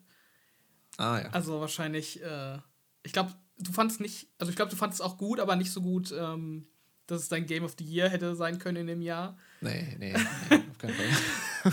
aber ja, ich fand das damals echt cool. Also ich bin ja eh nicht so der krasse Indie-Game-Fan, aber diese Playdead-Games, ich weiß nicht, die haben bei mir immer so einen Nerv getroffen. Ich finde die immer so inszenatorisch, audiovisuell finde ich die immer richtig cool. Also mhm. mir gefällt das einfach, diese Stimmung, die da erzeugt werden. Ich fand die Rätsel clever bei Inside. Ähm, war das auch nicht so diese, was ich halt richtig hasse in Games, sind so diese, diese Nintendo-Rätsel. um jetzt hier mal im PlayStation und Xbox Cast ein bisschen Nintendo zu dissen. Aber was so für mich so das Beispiel dafür ist, wie man kein gutes Rätsel macht, sind in Zelda, also wird es noch, noch kritischer, was ich hier sage, aber wenn du in einem Zelda, Uiuiui. Zelda drei Fackeln in einem Raum anzündest und dann geht eine Tür auf. Das ist halt mhm. für mich so ein Rätsel, das, das macht mir kein, also ich will nicht sagen, es macht mir keinen Spaß, aber das ist halt für mich so völlig konstruiert, ergibt keinen Sinn, erfordert kein logisches Denken, sondern ist halt irgendwie so eine, so eine mhm. Spiellogik, die, die man einmal kennen muss und Nintendo repliziert die dann in 100 Zeldas und weiß ich nicht, entwickelt die halt nicht wirklich weiter. So, das war jetzt meine kontroverse Aussage zu Zelda. Den Teil klippe ich raus als Teaser für die Folge. Mach das bitte. ähm, nee, also es gibt natürlich auch Zeldas, die haben auch, also, ne, es, Zelda haben ja auch immer einen guten Twist mit neuen.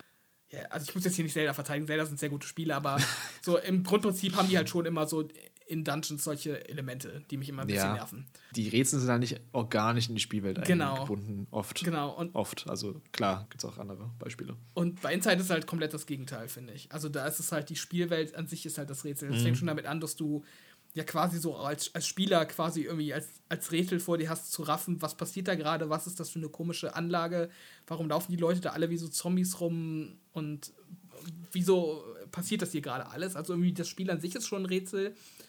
Und dann zum Beispiel, was ich mal für mich so als ein gutes Rätsel empfinde, was auch aus Inside stammt, ist, äh, da bist du an einem Seil und du hast dieses Level, was unter Wasser ist und da ist dieses Zombie-Geistermädchen, was rumschwimmt. Mhm. Und da musst du an einer Stelle ähm, quasi mit dir, dich ans Seil hängen und dann mit den Zehenspitzen sozusagen ins Wasser gehen, um die halt wegzulocken oder zu dir zu locken. Ah, ja, ich weiß, was du meinst. Und, ja, und das ja. fand ich war so ein cooles Rätsel. Also, bis ich da erstmal drauf gekommen bin, dass ich da quasi nur so ein Stückchen ins Wasser gehen muss.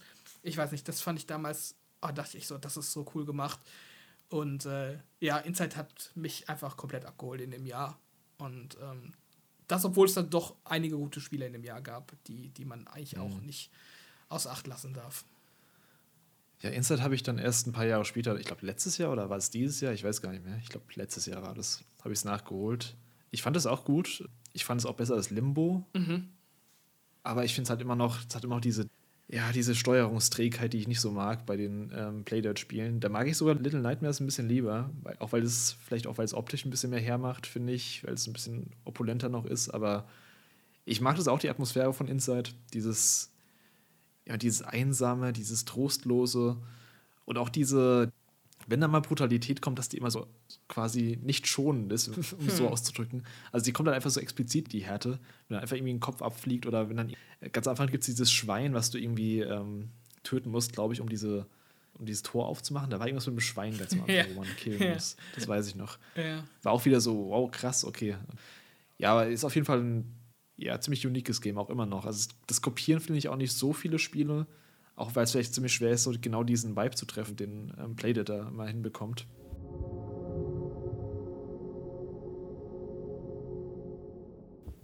Für mich noch wichtig 2016, beziehungsweise ich habe es erst Jahre später gespielt, aber es kam 2016 raus, ist äh, Overwatch, die große neue Marke von Blizzard damals, mhm. die ja aus den Überresten von dem World of Warcraft-Nachfolger entstanden ist im Endeffekt. Der Hero-Shooter, der auch so ein ja, neues Genre schon fast eigentlich eingeführt hat. Oder zumindest ein Genre richtig populär gemacht hat. Und bis heute auch noch so als der, ja, wenn man an Hero-Shooter denkt, immer an Overwatch denkt. Ähm, Habe ich vor, ja, keine Ahnung, vor fünf Jahren, glaube ich, erst, oder vier, fünf Jahren, ich weiß gar nicht mehr, irgendwann auf dem PC angefangen und hatte richtig viel Spaß mit. Mit einer Freundin habe ich es mal zusammen gespielt. Und also dieses Team-based Shooter-Gameplay dachte ich vorher auch nicht, dass, dass das irgendwas für mich wäre. Es ist gut, weil es so simplistisch ist. Also du hast halt eben deine zwei, drei Fähigkeiten und die musst du halt dann so gut drauf haben, dass du die Karte, auf der du spielst, bestmöglich ausnutzt, dass du deine Teammates gut unterstützt und dass du eben das gegnerische Team äh, ausflankierst. Und ja, also es macht mir bis heute immer noch Spaß. Ich finde es schade, dass sie mit Overwatch 2 jetzt so ein bisschen das Ganze verbaselt haben, dass sie da ja auch dieses Monetarisierungsmodell umgeändert haben. War ja bei Overwatch 1 auch noch so, dass du jeden Hero kostenlos bekommen hast am Release-Tag und jetzt musst du den erst freischalten, äh, weil sie irgendwie so ein Battle Pass-Modell eingebaut haben. Finde ich alles nicht mehr so geil. Aber das Base Overwatch habe ich echt noch in guter Erinnerung. Mhm. Ich will nicht sagen, es ist bei mir so ein bisschen an mir vorbeigegangen, weil ich habe es auch gespielt ein bisschen. Ähm, mhm. Aber es ist schon ein bisschen an mir vorbeigegangen, tatsächlich Overwatch. Ich glaube, Overwatch wäre so ein Spiel gewesen, dass, wenn ich damals einen PC gehabt hätte, der das in ordentlicher ja. Fassung spielen kann und wenn ich Mitspieler gehabt hätte dafür, dann wäre ich da wahrscheinlich voll drin aufgegangen. Und wenn wahrscheinlich Halo 5 äh, nicht noch aktiv in meiner Konsole mutiert wäre, dann, dann wäre Overwatch so mein, mein Ding gewesen, weil das eigentlich auch vieles so abdeckt, was ich mag in Multiplayer-Games. Mhm. Ähm, also ich spiele auch sowas wie Smite total gerne, das geht ja auch in eine ähnliche Richtung. Ja, ich habe es ein bisschen gespielt, aber ich habe mir dann selber nicht die Chance gegeben, da so richtig einzusteigen ich mag auch einfach dieses Teamwork, was man da braucht, um zu gewinnen. Mhm. Also klar, es gibt so Spiele, wo ich einfach gern mal so die Ego-Sau bin, wo ich dann gern einfach allein alles mache. Bei einem COD zum Beispiel, irgendwie Free for All, spiele ich super gern auch. Aber eben dieses Teamgefühl bei Overwatch, dass du eben, ja, da ist, je, da ist wirklich jeder Teammember super wichtig. Und ja, also ich habe es auch damals, also damals, als es rauskam, habe ich es verpasst. Ich habe es erst Jahre später dann gespielt, aber dann halt richtig gespielt. Und muss man halt auch noch mal festhalten, dass Overwatch, als es rauskam, war richtig groß. Also es war, wie gesagt, es war Blizzards neue Marke mhm. nach keine Ahnung wie vielen Jahren und das gefühlt war es überall in den Köpfen von Leuten. Jeder hat es gespielt oder jeder war irgendwie Fan von. Auf einmal kamen so viele neue Cosplayer dazu und das hat so eine riesige Fanbase aufgebaut, wo ich heutzutage immer noch irgendwie zurückblicke und denke mir so, what the fuck, das war richtig heftig. Einfach weil Blizzard damals auch noch so ein im Gegensatz zu heute eben so einen super guten Ruf hatte, dass egal was sie anfassen, wird halt zu Gold im Endeffekt. Und das hatten sie zumindest am Anfang mit Overwatch auch bewiesen, wieder anscheinend. Ist halt leider so ein bisschen schade zu sehen, wie, es halt jetzt in den Jahren leider ein bisschen abgekackt ist. Obwohl es, klar, es hat immer noch eine große Fanbase, immer noch eine große Spielerschaft, aber so was es damals war von der Größe her, das war schon, das war schon Next Level so von, von Multiplayer-Shootern. Ja, auf jeden Fall. Also selbst ich, der das dann nicht aktiv gespielt hat, der hat da immer wieder was von mitbekommen. Also mhm. gerade was du sagst, so die Cosplayer und ich weiß noch, auf der Gamescom da hatte Blizzard dann auch so einen riesigen Stand mit, ja. wo sie so Waffen ausgestellt haben, also so Modelle von den ja. Waffen und äh, so lebensgroße Statuen von den Champs. Also ja, das war cool. Ja, richtig abgefeiert worden, das Spiel. Und ähm, ist ein bisschen schade tatsächlich, dass das so, so ein bisschen, ja, ist nicht in der Versenkung verschwunden, aber auch so diesen Relaunch, den es dann hatte mit mit Overwatch 2, wo dann auch nochmal kurzzeitig ja. so, ein, so ein Hype entstanden ist. Der war dann auch relativ schnell wieder verflogen, habe ich das Gefühl. Also. Sie hatten es auch wieder komplett einfach verbaselt in der Kommunikation. Es hieß ja zuerst, es kommt, ja, Overwatch 2 kommt jetzt, erscheint jetzt irgendwie in zwei Monaten im Early Access. Okay, was, was heißt das genau? Ja, erscheint nur im Multiplayer. Der Singleplayer-Part kommt später. Und dann kam der Singleplayer, beziehungsweise sie haben angekündigt, ja, nee, Singleplayer das, was wir eigentlich vorhatten, wird nicht kommen. Also der eigentliche Grund, wieso Overwatch 2 eigentlich überhaupt existiert, ähm, wurde quasi gestrichen. Ja, und das hat dann auch viele verärgert. Und wie gesagt, die sind Free-to-Play gegangen, haben neue Leute reingeholt damit, aber gleichzeitig eben auch das Monetarisierungsmodell geändert. Und sie haben dadurch halt echt viele Leute verloren. Und ja, ich kenne halt auch Leute, die es echt aktiv gespielt haben und jetzt keinen Bock mehr drauf haben. Leider. Ja, muss man sehen, ob sich das nochmal fängt. Ich sehe es irgendwie nicht so richtig. Nee. Also, es wird sich wahrscheinlich irgendwie halten so, aber da muss, da müsste halt echt was krasses noch passieren, dass, dass sie da irgendwie die Kurve fangen. Also, keine Ahnung. Ja, ein Spiel, da haben wir vorhin kurz die Reihe angesprochen, dass du die gerade nachholst. Das ist Gears 4. Ja. Das kam auch in dem Jahr raus, im Herbst. Und ich fand's gut. Also, das war ja auch so eine Art Reboot der Franchise. Ähm, glaube, storytechnisch knapp 20 Jahre nach Teil 3 angesetzt. Und äh, auch unter einem neuen Studio, das erste Spiel von The Coalition, was Microsoft ja auch extra für die Gears-Reihe neu gegründet hat.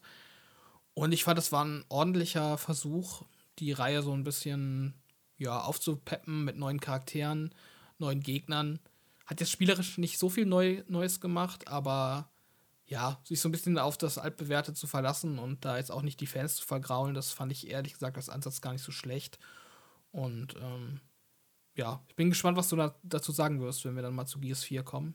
Ja, steht das irgendwie hoch in deiner Gears-Ranking-Liste oder ist es dann, ja, oder ist es dann doch ein anderer Teil, der dann die Spitze nee, es ist nicht mein hat bei dir? Es ist nicht mein liebstes Gears. Also es ist, ich überlege gerade, wo ich es platzieren würde. Es ist halt ein bisschen schwer. Platz 4. es ist halt ein bisschen schwer, weil die äh, alle so ihre Stärken und Schwächen haben.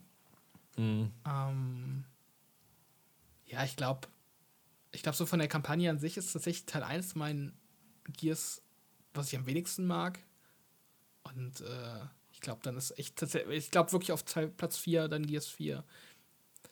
Würde ich fast schon okay, sagen. Krass. uh, zumindest von der Hauptreihe. Aber ja, das ist auf jeden Fall ein gutes Spiel und ähm, habe ich auch ziemlich viel gespielt und öfters durchgespielt. Und äh, ja, war ein guter Start in, in eine neue Ära von Gears of War.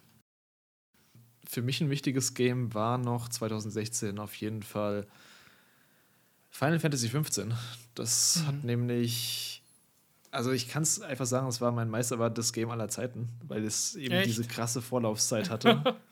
das der damals 2006 angekündigt wurde, als Final Fantasy Versus 13 äh, für PS3 damals.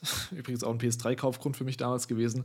Nie erschienen, wurde dann ja quasi gerebootet als Final Fantasy 15 mit ja, mit, mit Fetzen von der alten Vision, die sie damals angedacht hatten. Ist alles ziemlich komplex und kompliziert, was da passiert ist. Im Endeffekt hatten sie eigentlich so eine große Story, die auf mehrere Spiele aufgeteilt werden sollte.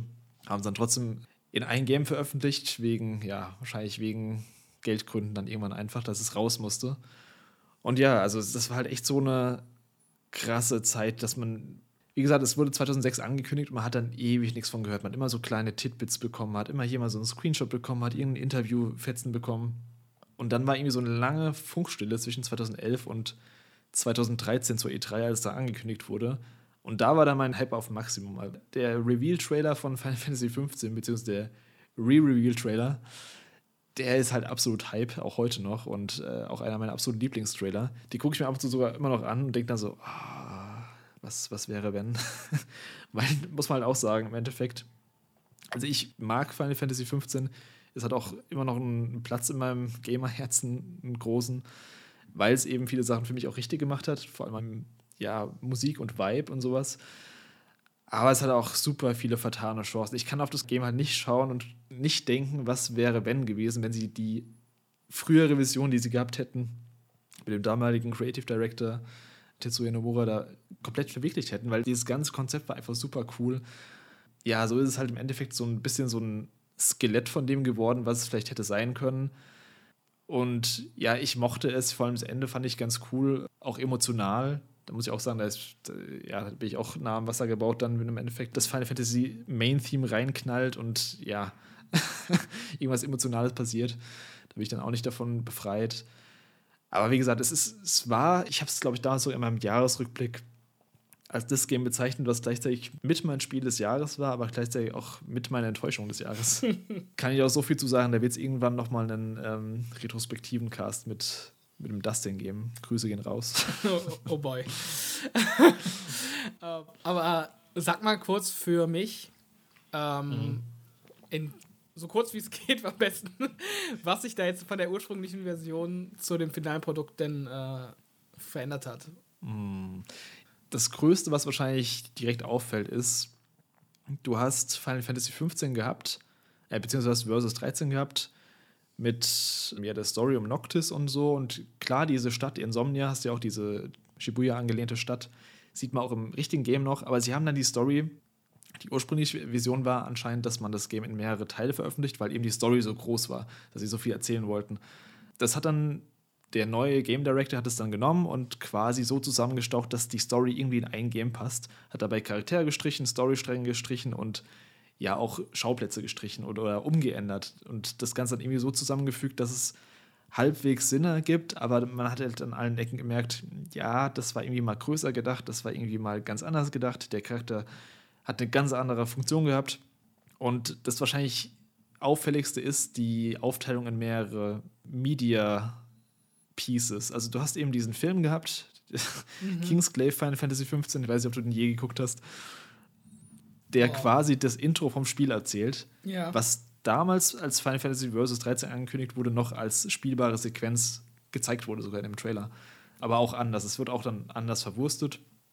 Ähm, sie hatten dann Anime, einen kleinen, der dann auch irgendwie nochmal Story-Lücken erzählen sollte. Sie hatten ein Mobile-Game, zwei Mobile-Games sogar. Sie hatten dann später noch DLC nachgeliefert, um, um die Lücken innerhalb der Story. Das ist halt auch so ein Ding. Das Spiel war zehn Jahre in Entwicklung, in Anführungszeichen. Aber wirklich entwickelt wurde es halt nur drei Jahre, weil das halt dauernd wieder verworfen wurde dann. Mhm. Und dann irgendwie zusammengeschustert werden musste.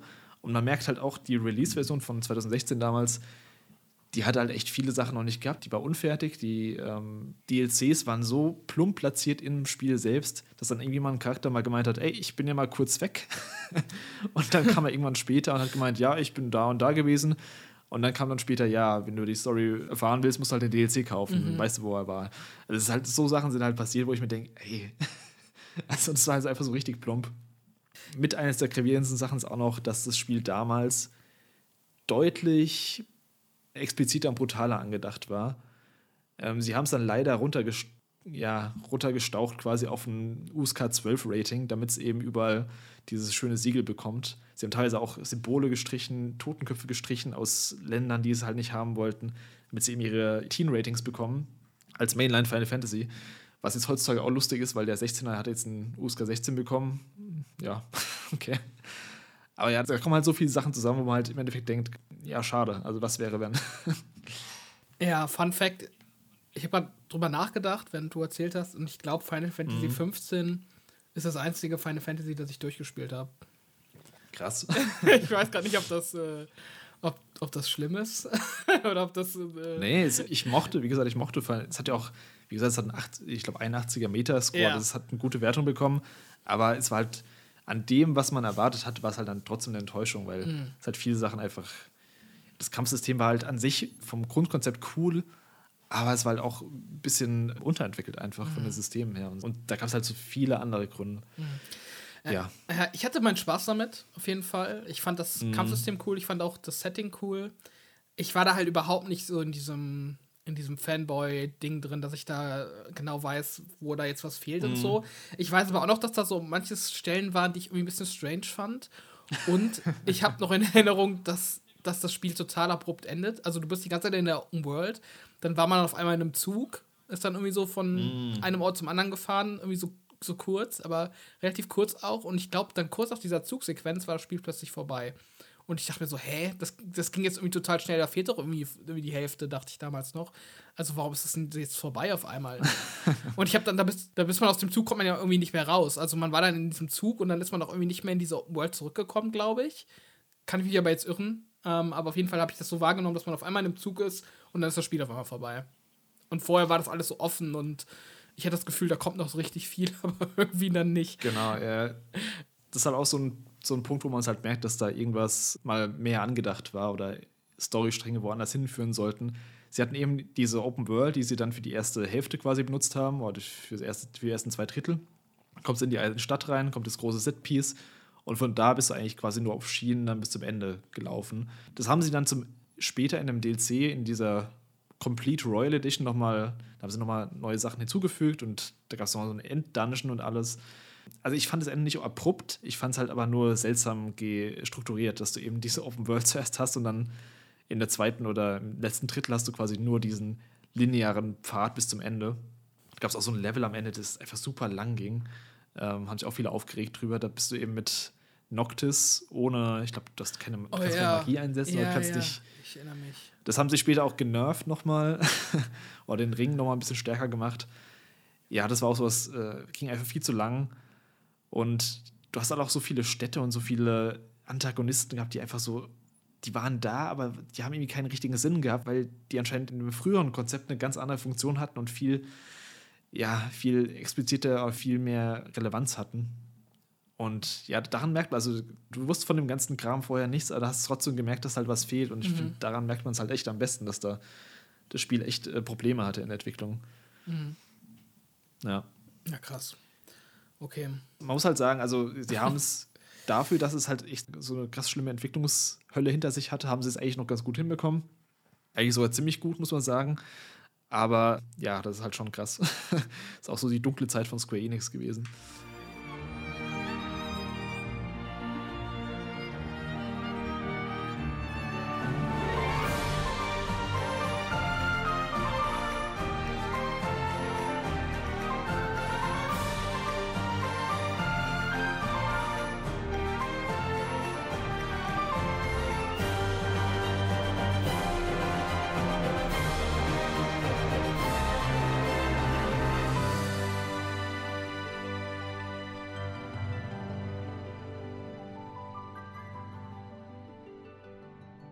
Das zu Final Fantasy 15.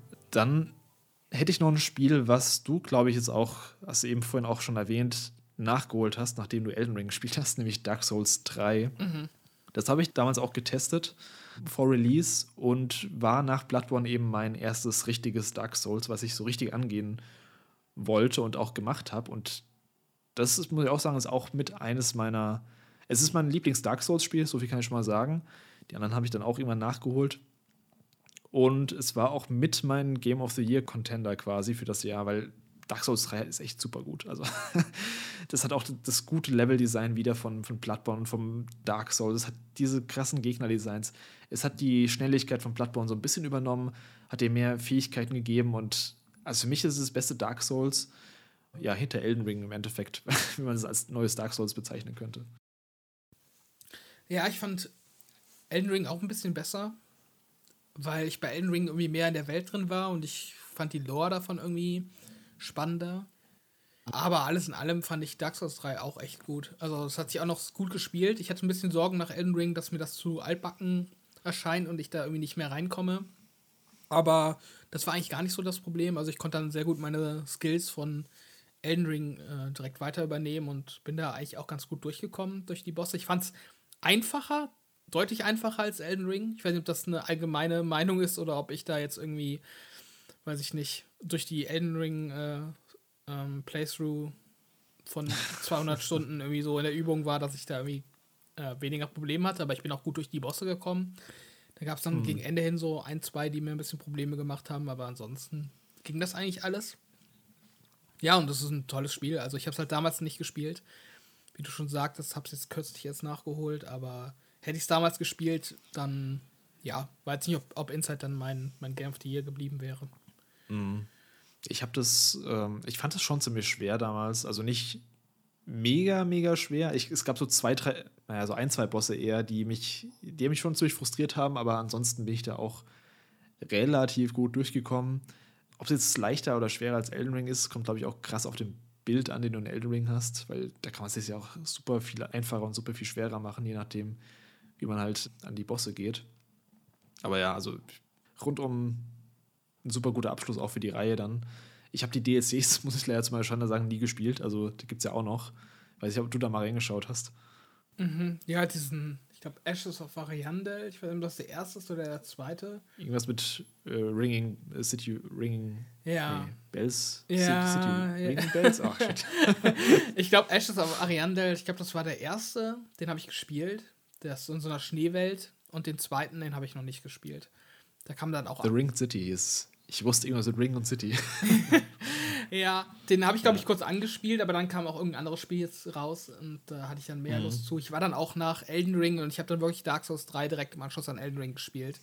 Ich war dann tatsächlich auch ein bisschen übersättigt nach, weiß ich nicht, 250 äh, Stunden Souls-Gameplay.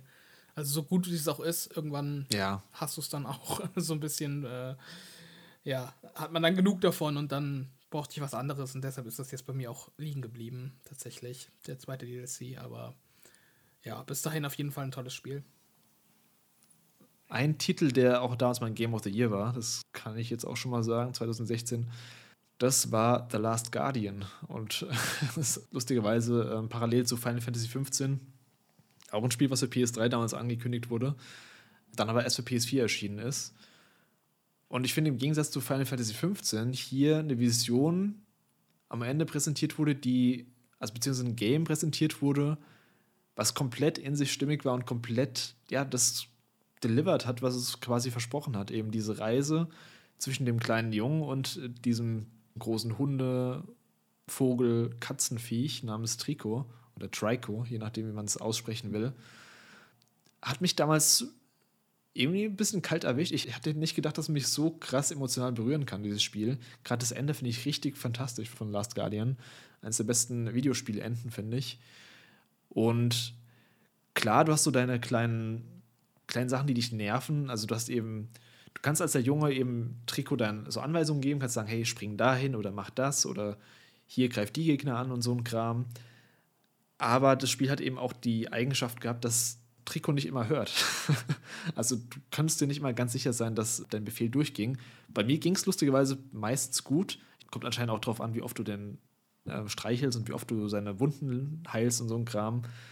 Aber insgesamt war das echt ein rundes, cooles Ding. Und ich hatte ja vorher Ico und ähm, Shadow of the Colossus auch gespielt in der PS3 Remastered Edition, die ich beide, also Ico mochte ich nicht so. Das muss ich sagen, ist einer meiner, ja, einer der Titel, die ich wirklich überhyped finde, so im Nachhinein. Shadow of the Colossus mochte ich, auch wenn es ein bisschen nervig war. Aber ich finde, Last Guardian ist so das rundeste von den ganzen Spielen, von den dreien. Äh, wenn man die so ins ein Paket sieht von Fumito Ueda.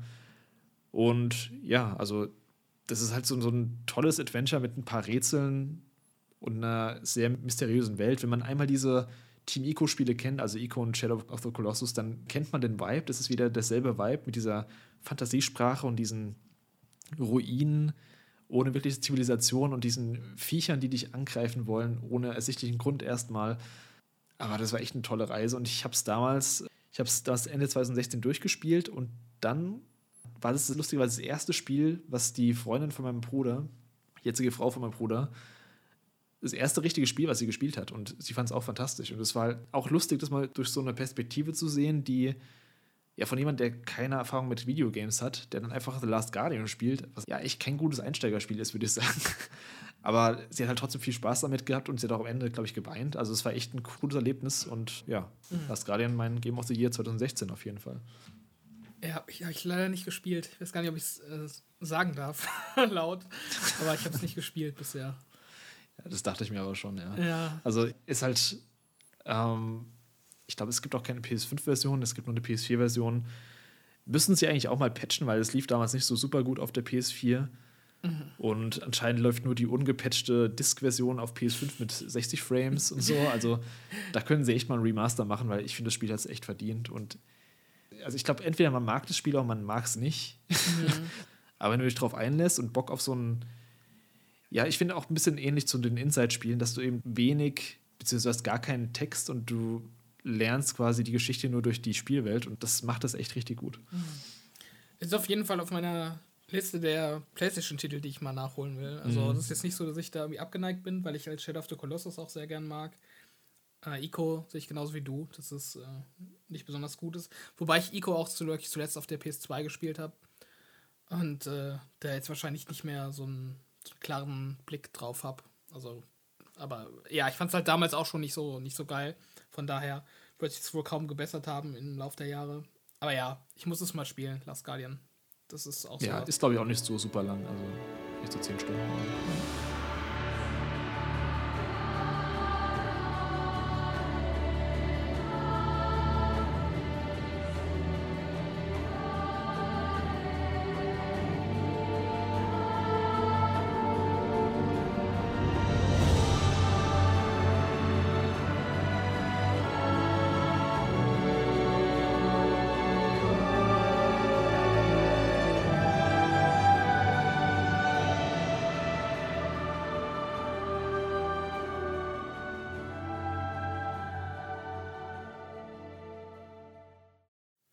Was ich auf jeden Fall noch kurz in den Raum werfen würde als bedeutenden Titel, äh, ist Forza Horizon 3.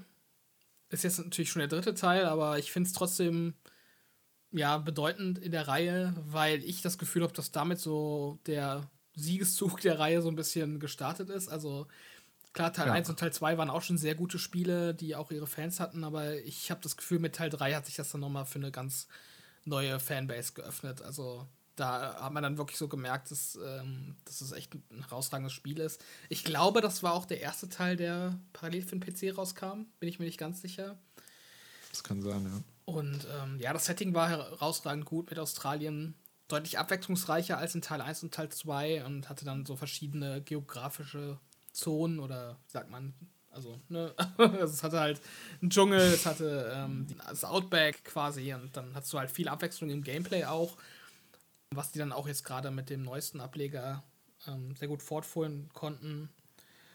Und ja, also Forza Horizon 3 war auch auf jeden Fall eins meiner Top-Titel in dem Jahr und ich würde auch fast sagen, nach, nach Inside mein Game of the Year damals. Also ich habe es auch sehr viel gespielt und sehr gern gespielt.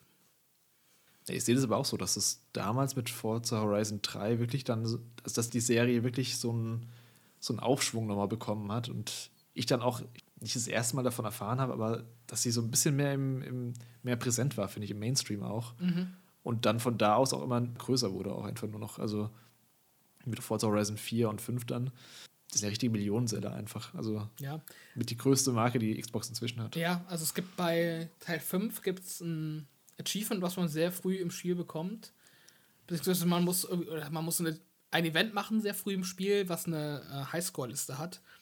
Und daran kann man dann immer sehr gut sehen, äh, wie viele Spieler das Spiel hat. Weil das halt quasi jeder gemacht hat, der das Spiel gespielt hat. Und klar, da ist dann auch mit Game Pass ähm, nicht jeder Spieler ein Käufer, aber ich glaube, das sind über 30 mhm. Millionen mittlerweile bei Forza Horizon 5. Also echt eine ja. ganze Menge. Und zu Forza Horizon 3 habe ich auch eine kleine Anekdote, dass, ja, das war das erste Xbox-Spiel von mir, muss ich sagen. Oh. Äh, Forza Horizon 3. Das war nämlich damals, 2017, habe ich mir damals die Xbox One S gekauft zu irgendeinem Black Friday Sale für, ich glaube, 149 Euro. War super günstig. Mit Forza Horizon 3 und äh, dem Hot Wheels Pack Bundle. Mhm. Was ein echt guter Deal war für damals. Und ich dachte so, okay, dann nehme ich mir halt auch mal eine Xbox mit für den Preis, kann man ja mal machen. Ja. Und ja, da war das Spiel eben als Download-Code dabei und ich glaube, ich habe es nicht super lange gespielt. Ich habe es auf jeden Fall eine Weile gespielt, ein bisschen. Fand es cool, habe dann mal erst mit mit dem Fünfer dann auf der Xbox äh, Series dann erst so richtig den Einstieg in die Reihe gefunden. Aber ich fand das damals schon, also es sah damals schon gut aus auf jeden Fall. Mhm. Ist ja immer eine Reihe, die gut aussieht auf jeden Fall. Und äh, ja, mein Einstieg in die Xbox-Welt im Endeffekt. Ja, gutes Spiel auf jeden Fall erwischt als Einstieg. Dann, um mal ins Jahr 2017 drüber zu gehen, was ja allgemein als einer der stärksten Videospieljahrgänge überhaupt gilt, und auch nicht zu Unrecht. Also klar, die Switch kam da raus, die wir jetzt nicht besprechen werden, aber es kamen auch super viele krasse Games für PS4 und Xbox One raus. Gestartet mit Resident Evil 7, was im Januar schon rauskam, was der große Reboot von Resident Evil war. Und für mich der Einstieg in die Reihe, muss ich ganz ehrlich sagen. Also ich hatte vorher auch schon Resident Evil Teile gespielt, aber nie so intensiv wie Resident Evil 7 dann, was natürlich komplett neu mit der Ego-Perspektive damals kam, was auch eine tolle Ankündigung damals hat zur E3, wo keiner wusste, das war diese Kitchen-Demo, die da damals schon rumschwirrte, die, glaube ich, auch im VR verfügbar war. Und dann hat sie eben dann entpuppt, dass es Resident Evil 7 war im Endeffekt. Und das Spiel ist bis heute auch noch eins meiner absoluten Favoriten von der kompletten Generation. Das beste Horrorspiel, glaube ich, auf jeden Fall. Gerade die ersten zwei Drittel sind richtig gut, finde ich. Richtig gutes Horror-Gameplay habe ich hier auch schon mehrmals erwähnt, auch im Halloween-Cast im letzten Team müssen wir gar nicht so viel drüber verlieren. Aber ich finde, das war einer der besten Reboots, die eine Reihe, glaube ich, je gemacht hat. Und einer von mehreren, die wir in der Generation noch sehen werden. Und ich mag auch einfach die Ego-Perspektive. Ich muss immer wieder sagen, ich finde das im Endeffekt besser, also es passt besser zum Horror-Setting als die Third-Person-Perspektive, die Resident Evil ja traditionsgemäß eigentlich hatte. Und das hat mich einfach komplett reingesogen, das Spiel. Und ich ich musste ehrlich gesagt auch immer noch die DLCs nachholen. Die wollte ich immer nachholen. Habe sie mir sogar gekauft. Ich habe die. Ich besitze die alle. Aber ich habe die nie nachgespielt. Ja, also kann ich alles unterschreiben. Hast du ja schon gesagt, haben wir schon öfter darüber gesprochen. Ich finde es auch richtig gut. Ja. Ist mein liebstes Resident Evil auf jeden Fall. Und ähm, die DLCs habe ich im Gegensatz zu dir irgendwie gar kein Bedürfnis, die zu spielen, weil ich das Gefühl habe, das ist so ein bisschen Cash Grab gewesen. Also es war ja nicht irgendwie eine Fortsetzung von dem, was man da mochte, sondern das war ja irgendwie so.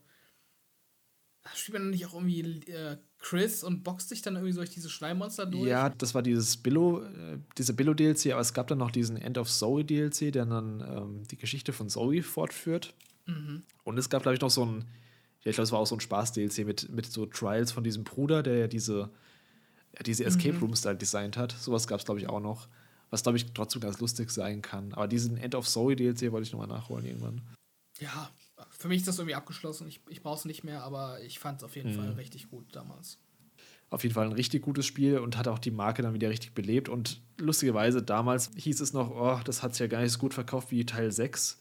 Wenn man sich heutzutage mal die Verkaufszahlen anguckt, das ist der bestverkaufte Resident Evil Teil aller Zeiten. Also mhm. das äh, hat sich dann ausgezahlt im Endeffekt. Ja, das Jahr ging aber gerade im japanischen Bereich ziemlich gut weiter. Also wir hatten noch sowas wie Gravity Rush 2, was dann für PS4 noch rauskam, was auch richtig cool war, richtig cooles Design hatte. Will ich gar nicht so viel Worte aber drüber verlieren, weil ich es nie ganz durchgespielt habe. Und dann kam mit, ja, mit Persona 5 im, ich glaube, kam es im April raus. Es kam in Japan schon ein Jahr vorher raus, so ein knappes Jahr vorher. Und bei uns dann im Frühjahr quasi. Und das war halt auch echt so ein Spiel, was, ja, also ist eins meiner absoluten Lieblingsspiele der Generation. Auch eins der längsten Spiele der Generation. Mit über 100 Stunden Spielzeit. Und ich bin damals mit Persona 4 Golden in die ähm, Reihe reingekommen. Also ich wusste schon, wie dieses Konzept ungefähr abläuft von Persona mit diesem, ja, du hast deinen Schulalltag, du hast deine Social Links, du hast äh, auf der anderen Seite deine Dungeons und deinen, ja, deinen übernatürlichen Kram und ich fand Persona 5 einfach wieder absolut fantastisch. Also Musik, Charaktere, Story hat mich komplett abgeholt.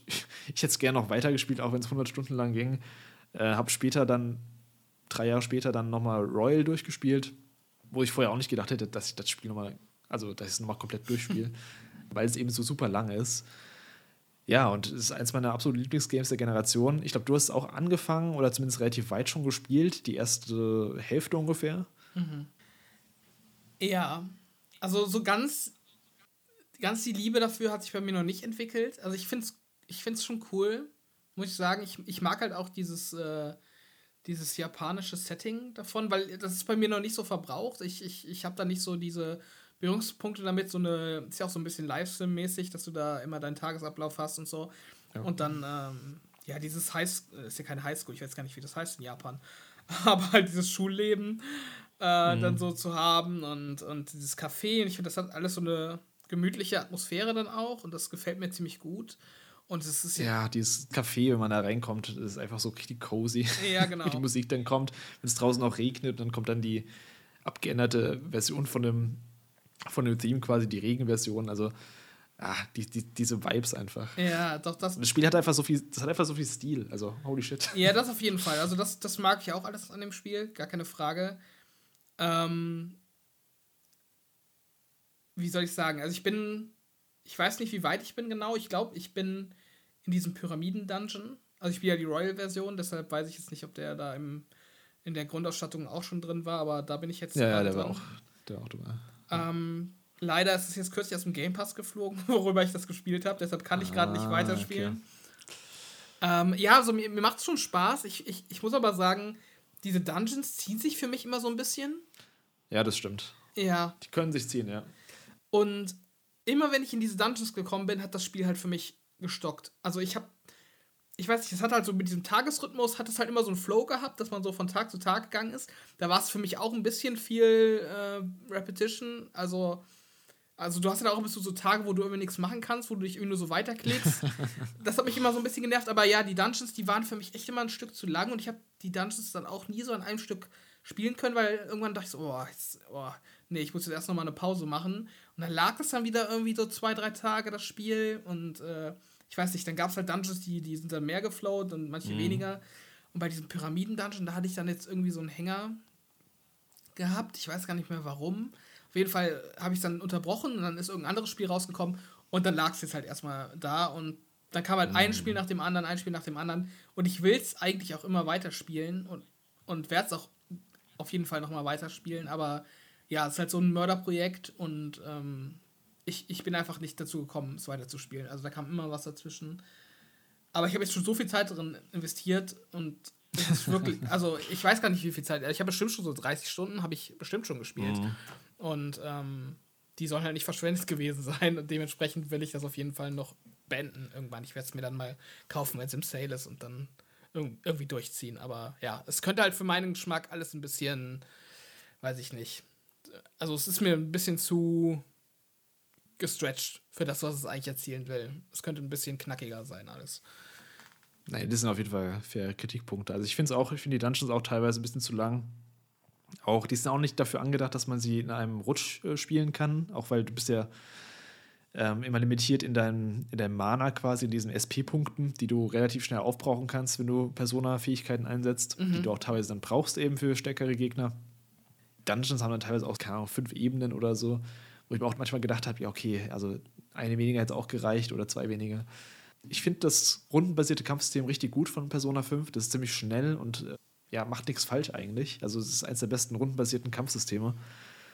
Aber ich spiele es halt echt hauptsächlich wegen den Charakteren, wegen der Story und wegen den Vibes einfach. Also, du hast schon gesagt, Tokio beziehungsweise diese ganzen japanische Umgebung da. Also es ist halt auch lustig, wenn du halt teilweise jetzt so im echten Leben irgendwelche japanischen Orte siehst, die einfach komplett aussehen wie, wie aus Persona, weil ich die aus Persona kenne.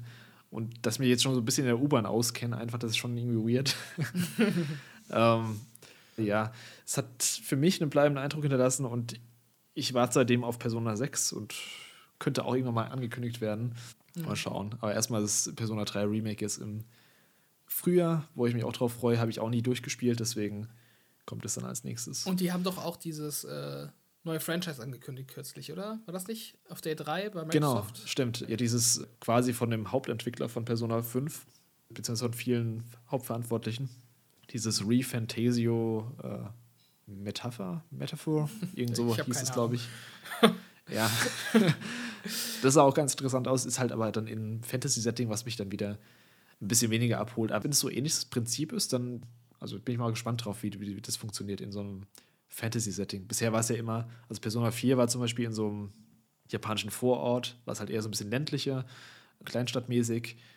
Und es hat ja dann auch mit Persona 5 Strikers nochmal so quasi so einen direkten Nachfolger bekommen, aber als äh, ja, Musu-Game, als Game von, ich glaube, Koei Tecmo ist der Entwickler davon, wo du eben deine Massenschlachten hast im, mit einem Action-Kampfsystem.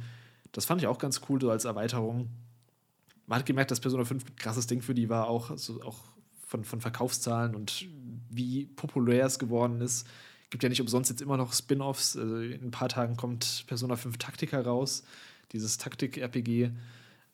Ja, da können sie anscheinend immer noch dran zehren an der, an der Marke und an den Charakteren.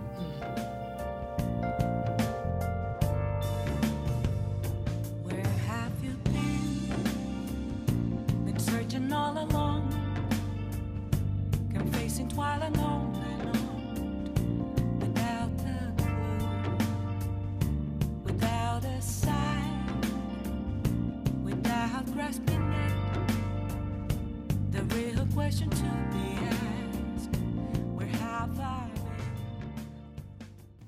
Äh, noch ein Spiel, was rauskam, war ja das neue Spiel von Guerilla Games damals, die zu dem Zeitpunkt vor allem für Killzone bekannt waren, auch fast ausschließlich für Killzone bekannt waren und eine Marke gebracht haben, auf die ich echt gespannt war und auf die ich echt Bock hatte, nämlich Horizon Zero Dawn.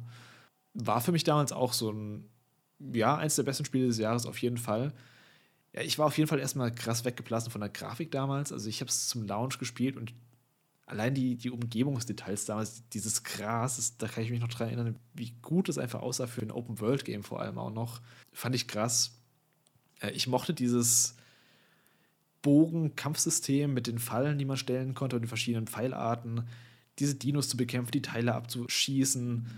Das gepaart eben mit dieser, in Anführungszeichen, Zukunftsgeschichte, mit ihr Backstory von diesem ja, ich will da jetzt nicht zu viel spoilern, auf jeden Fall, ähm, wie es dazu gekommen ist, dass wir überhaupt eben diese hochtechnologisierte Welt haben, aber trotzdem noch Leute, die sich kleiden, als wären sie eben ja, irgendwo in der Steinzeit gefangen.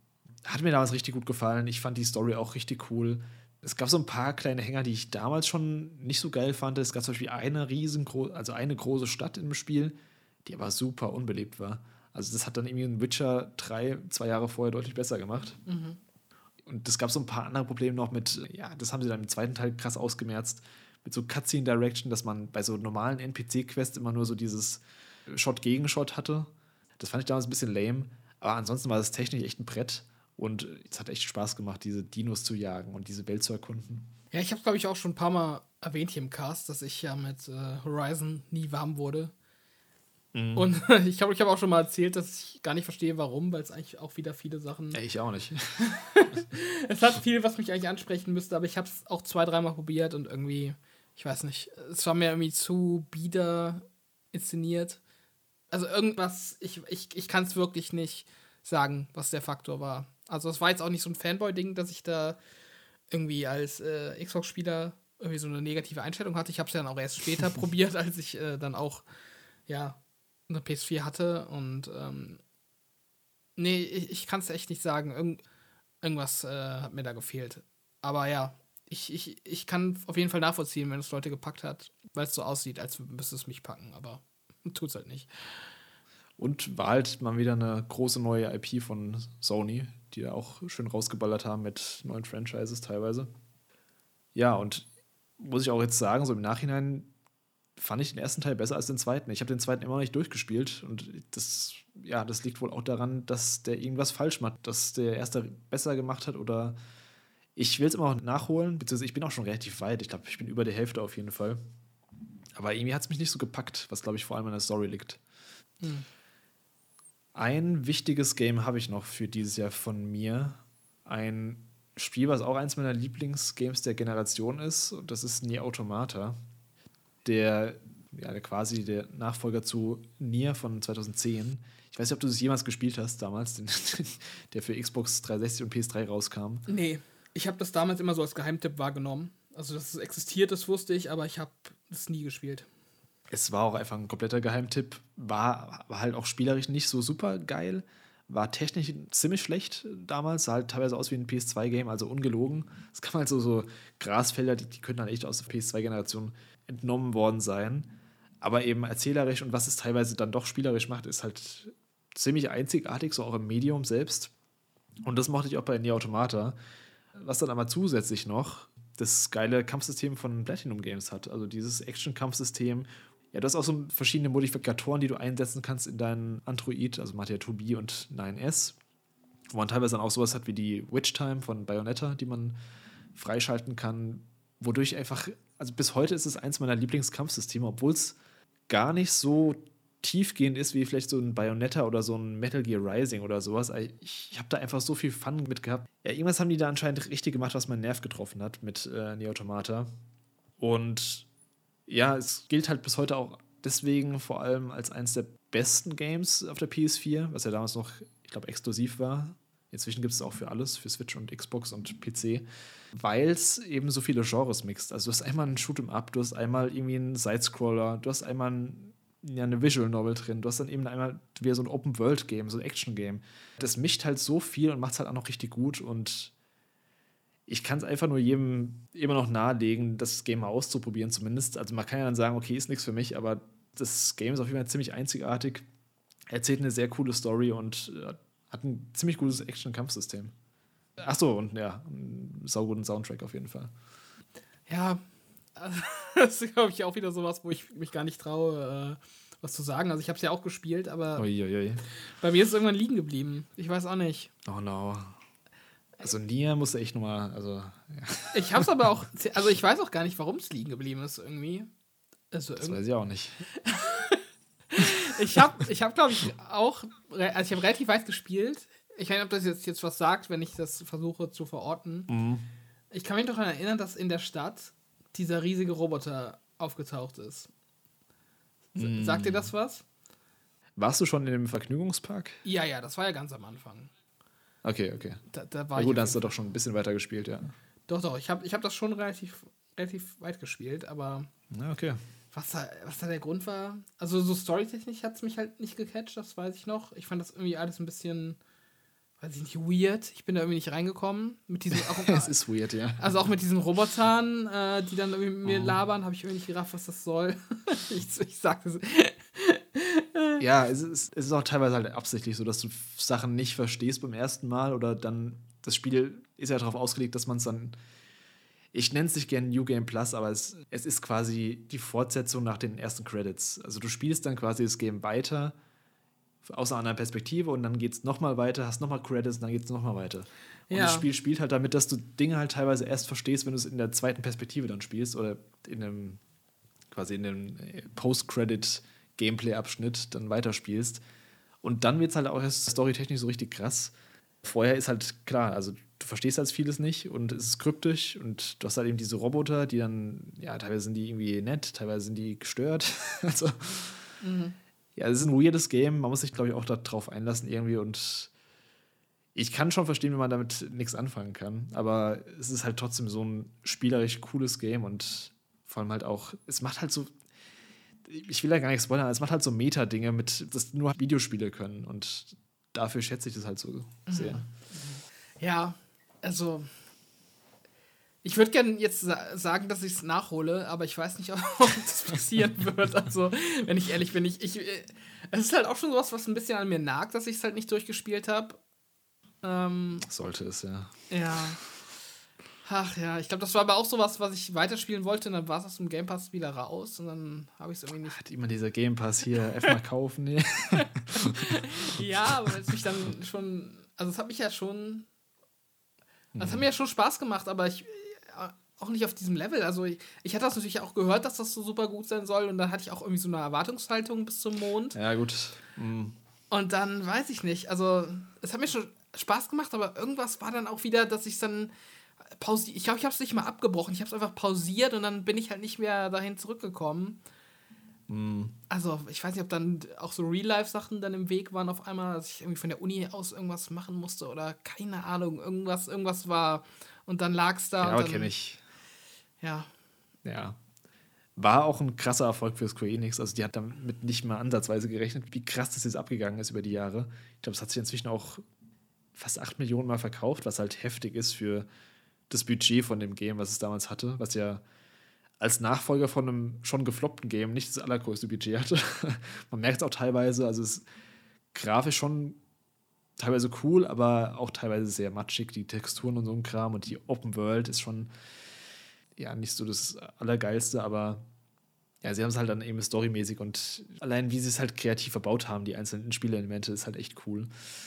Ich hoffe, da kommt irgendwann nochmal ein Nachfolger, beziehungsweise von mir ist auch ein spiritueller Nachfolger. Ist jetzt sechs Jahre her, war ein krasser Erfolg für Square Enix und ich, also ich verstehe nicht, wieso da immer noch nichts angekündigt ist. Wir hatten dieses eine Mobile-Game und wir hatten das Remake vom ersten Teil vor ein paar Jahren. Deswegen hoffe ich, dass da noch irgendwas in, ja, in der Pipeline steht. Sonst, es wäre schade, weil das ist halt echt so eine Marke, die halt mal was anderes ist. Vor allem im, ja, ich nenne es mal JRPG-Genre, auch wenn es streng genommen da nicht so ganz reinpasst.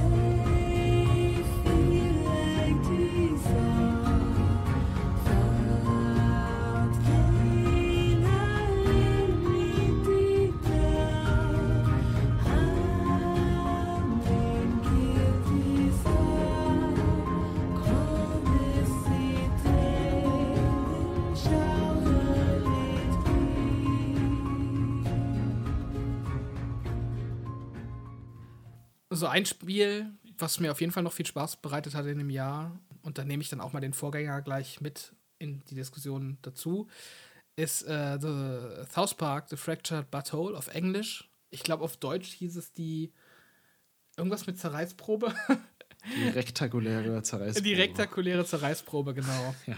Und ähm, gar nicht so schlecht übersetzt, also als Wortspiel. Ja, ja, das stimmt. Ich glaube, der erste ja. Teil, der wurde noch von Obsidian Entertainment äh, mhm. entwickelt und ich glaube, der zweite dann in-house bei Ubisoft.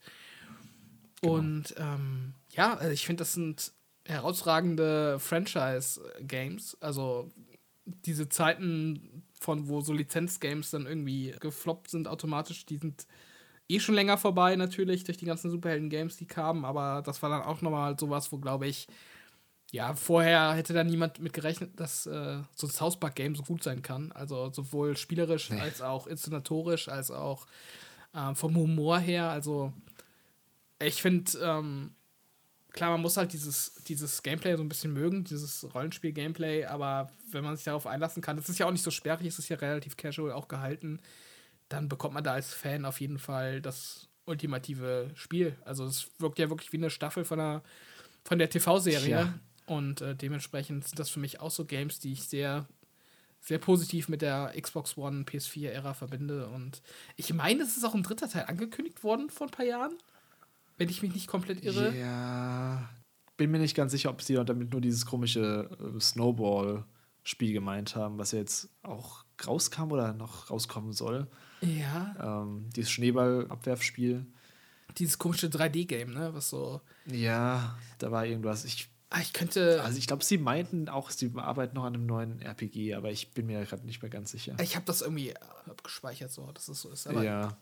Ja, ich fand die auch richtig gut. Also ich, das waren echt die ersten Games, wo ich gesagt habe, ey, das sieht einfach eins zu eins wie eine South Park-Episode aus. Also eins zu eins wie die Serie, wie die, wie die Vorlage. Und das hatte ich halt vorher bei keinem anderen Game, dass ich sage, das sieht eins zu, also wirklich eins zu eins wie die Vorlage aus.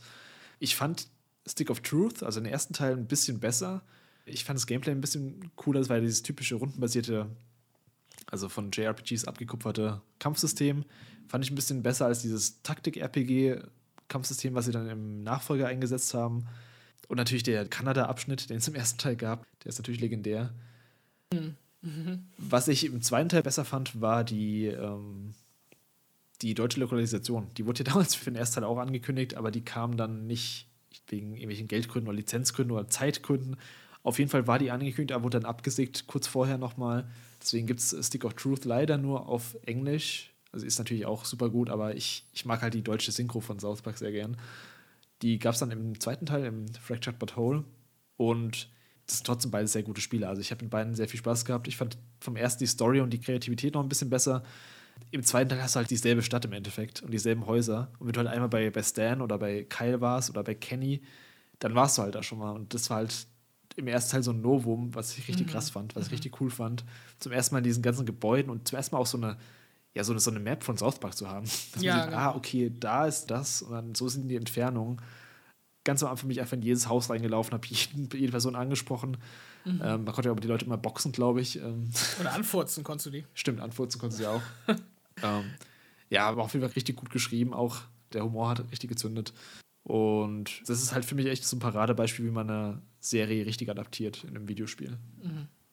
Ja, auf jeden Fall. Auf jeden Fall sehr gutes Spiel für, für Fans sowieso. Aber auch unabhängig, glaube ich, so vom Fanfaktor ist objektiv einfach auch gute Spiele. Also ja. Da kann man echt nicht meckern und äh, ich hoffe, da kommt noch was. Das war der zweite Teil unserer großen PlayStation 4 und Xbox One Retrospektive. Wenn euch der Cast gefallen hat, abonniert uns unbedingt auf YouTube und Spotify. Und wie ihr sicherlich bemerkt habt, gibt es noch einiges mehr zu bereden. Deswegen wird es mindestens noch einen dritten Teil geben, wo wir über noch mehr Games und Metathemen aus der Generation sprechen werden. Natürlich können wir nicht über alle Games reden, die auf den beiden Konsolen erschienen sind, aber wenn euch da irgendein Game oder irgendein Thema noch besonders fehlt, lasst uns das gerne in den Kommentaren wissen, dann nehmen wir das vielleicht noch mit in die nächste Aufnahme. Also dann, vielen Dank fürs Zuhören und bis zum nächsten Mal.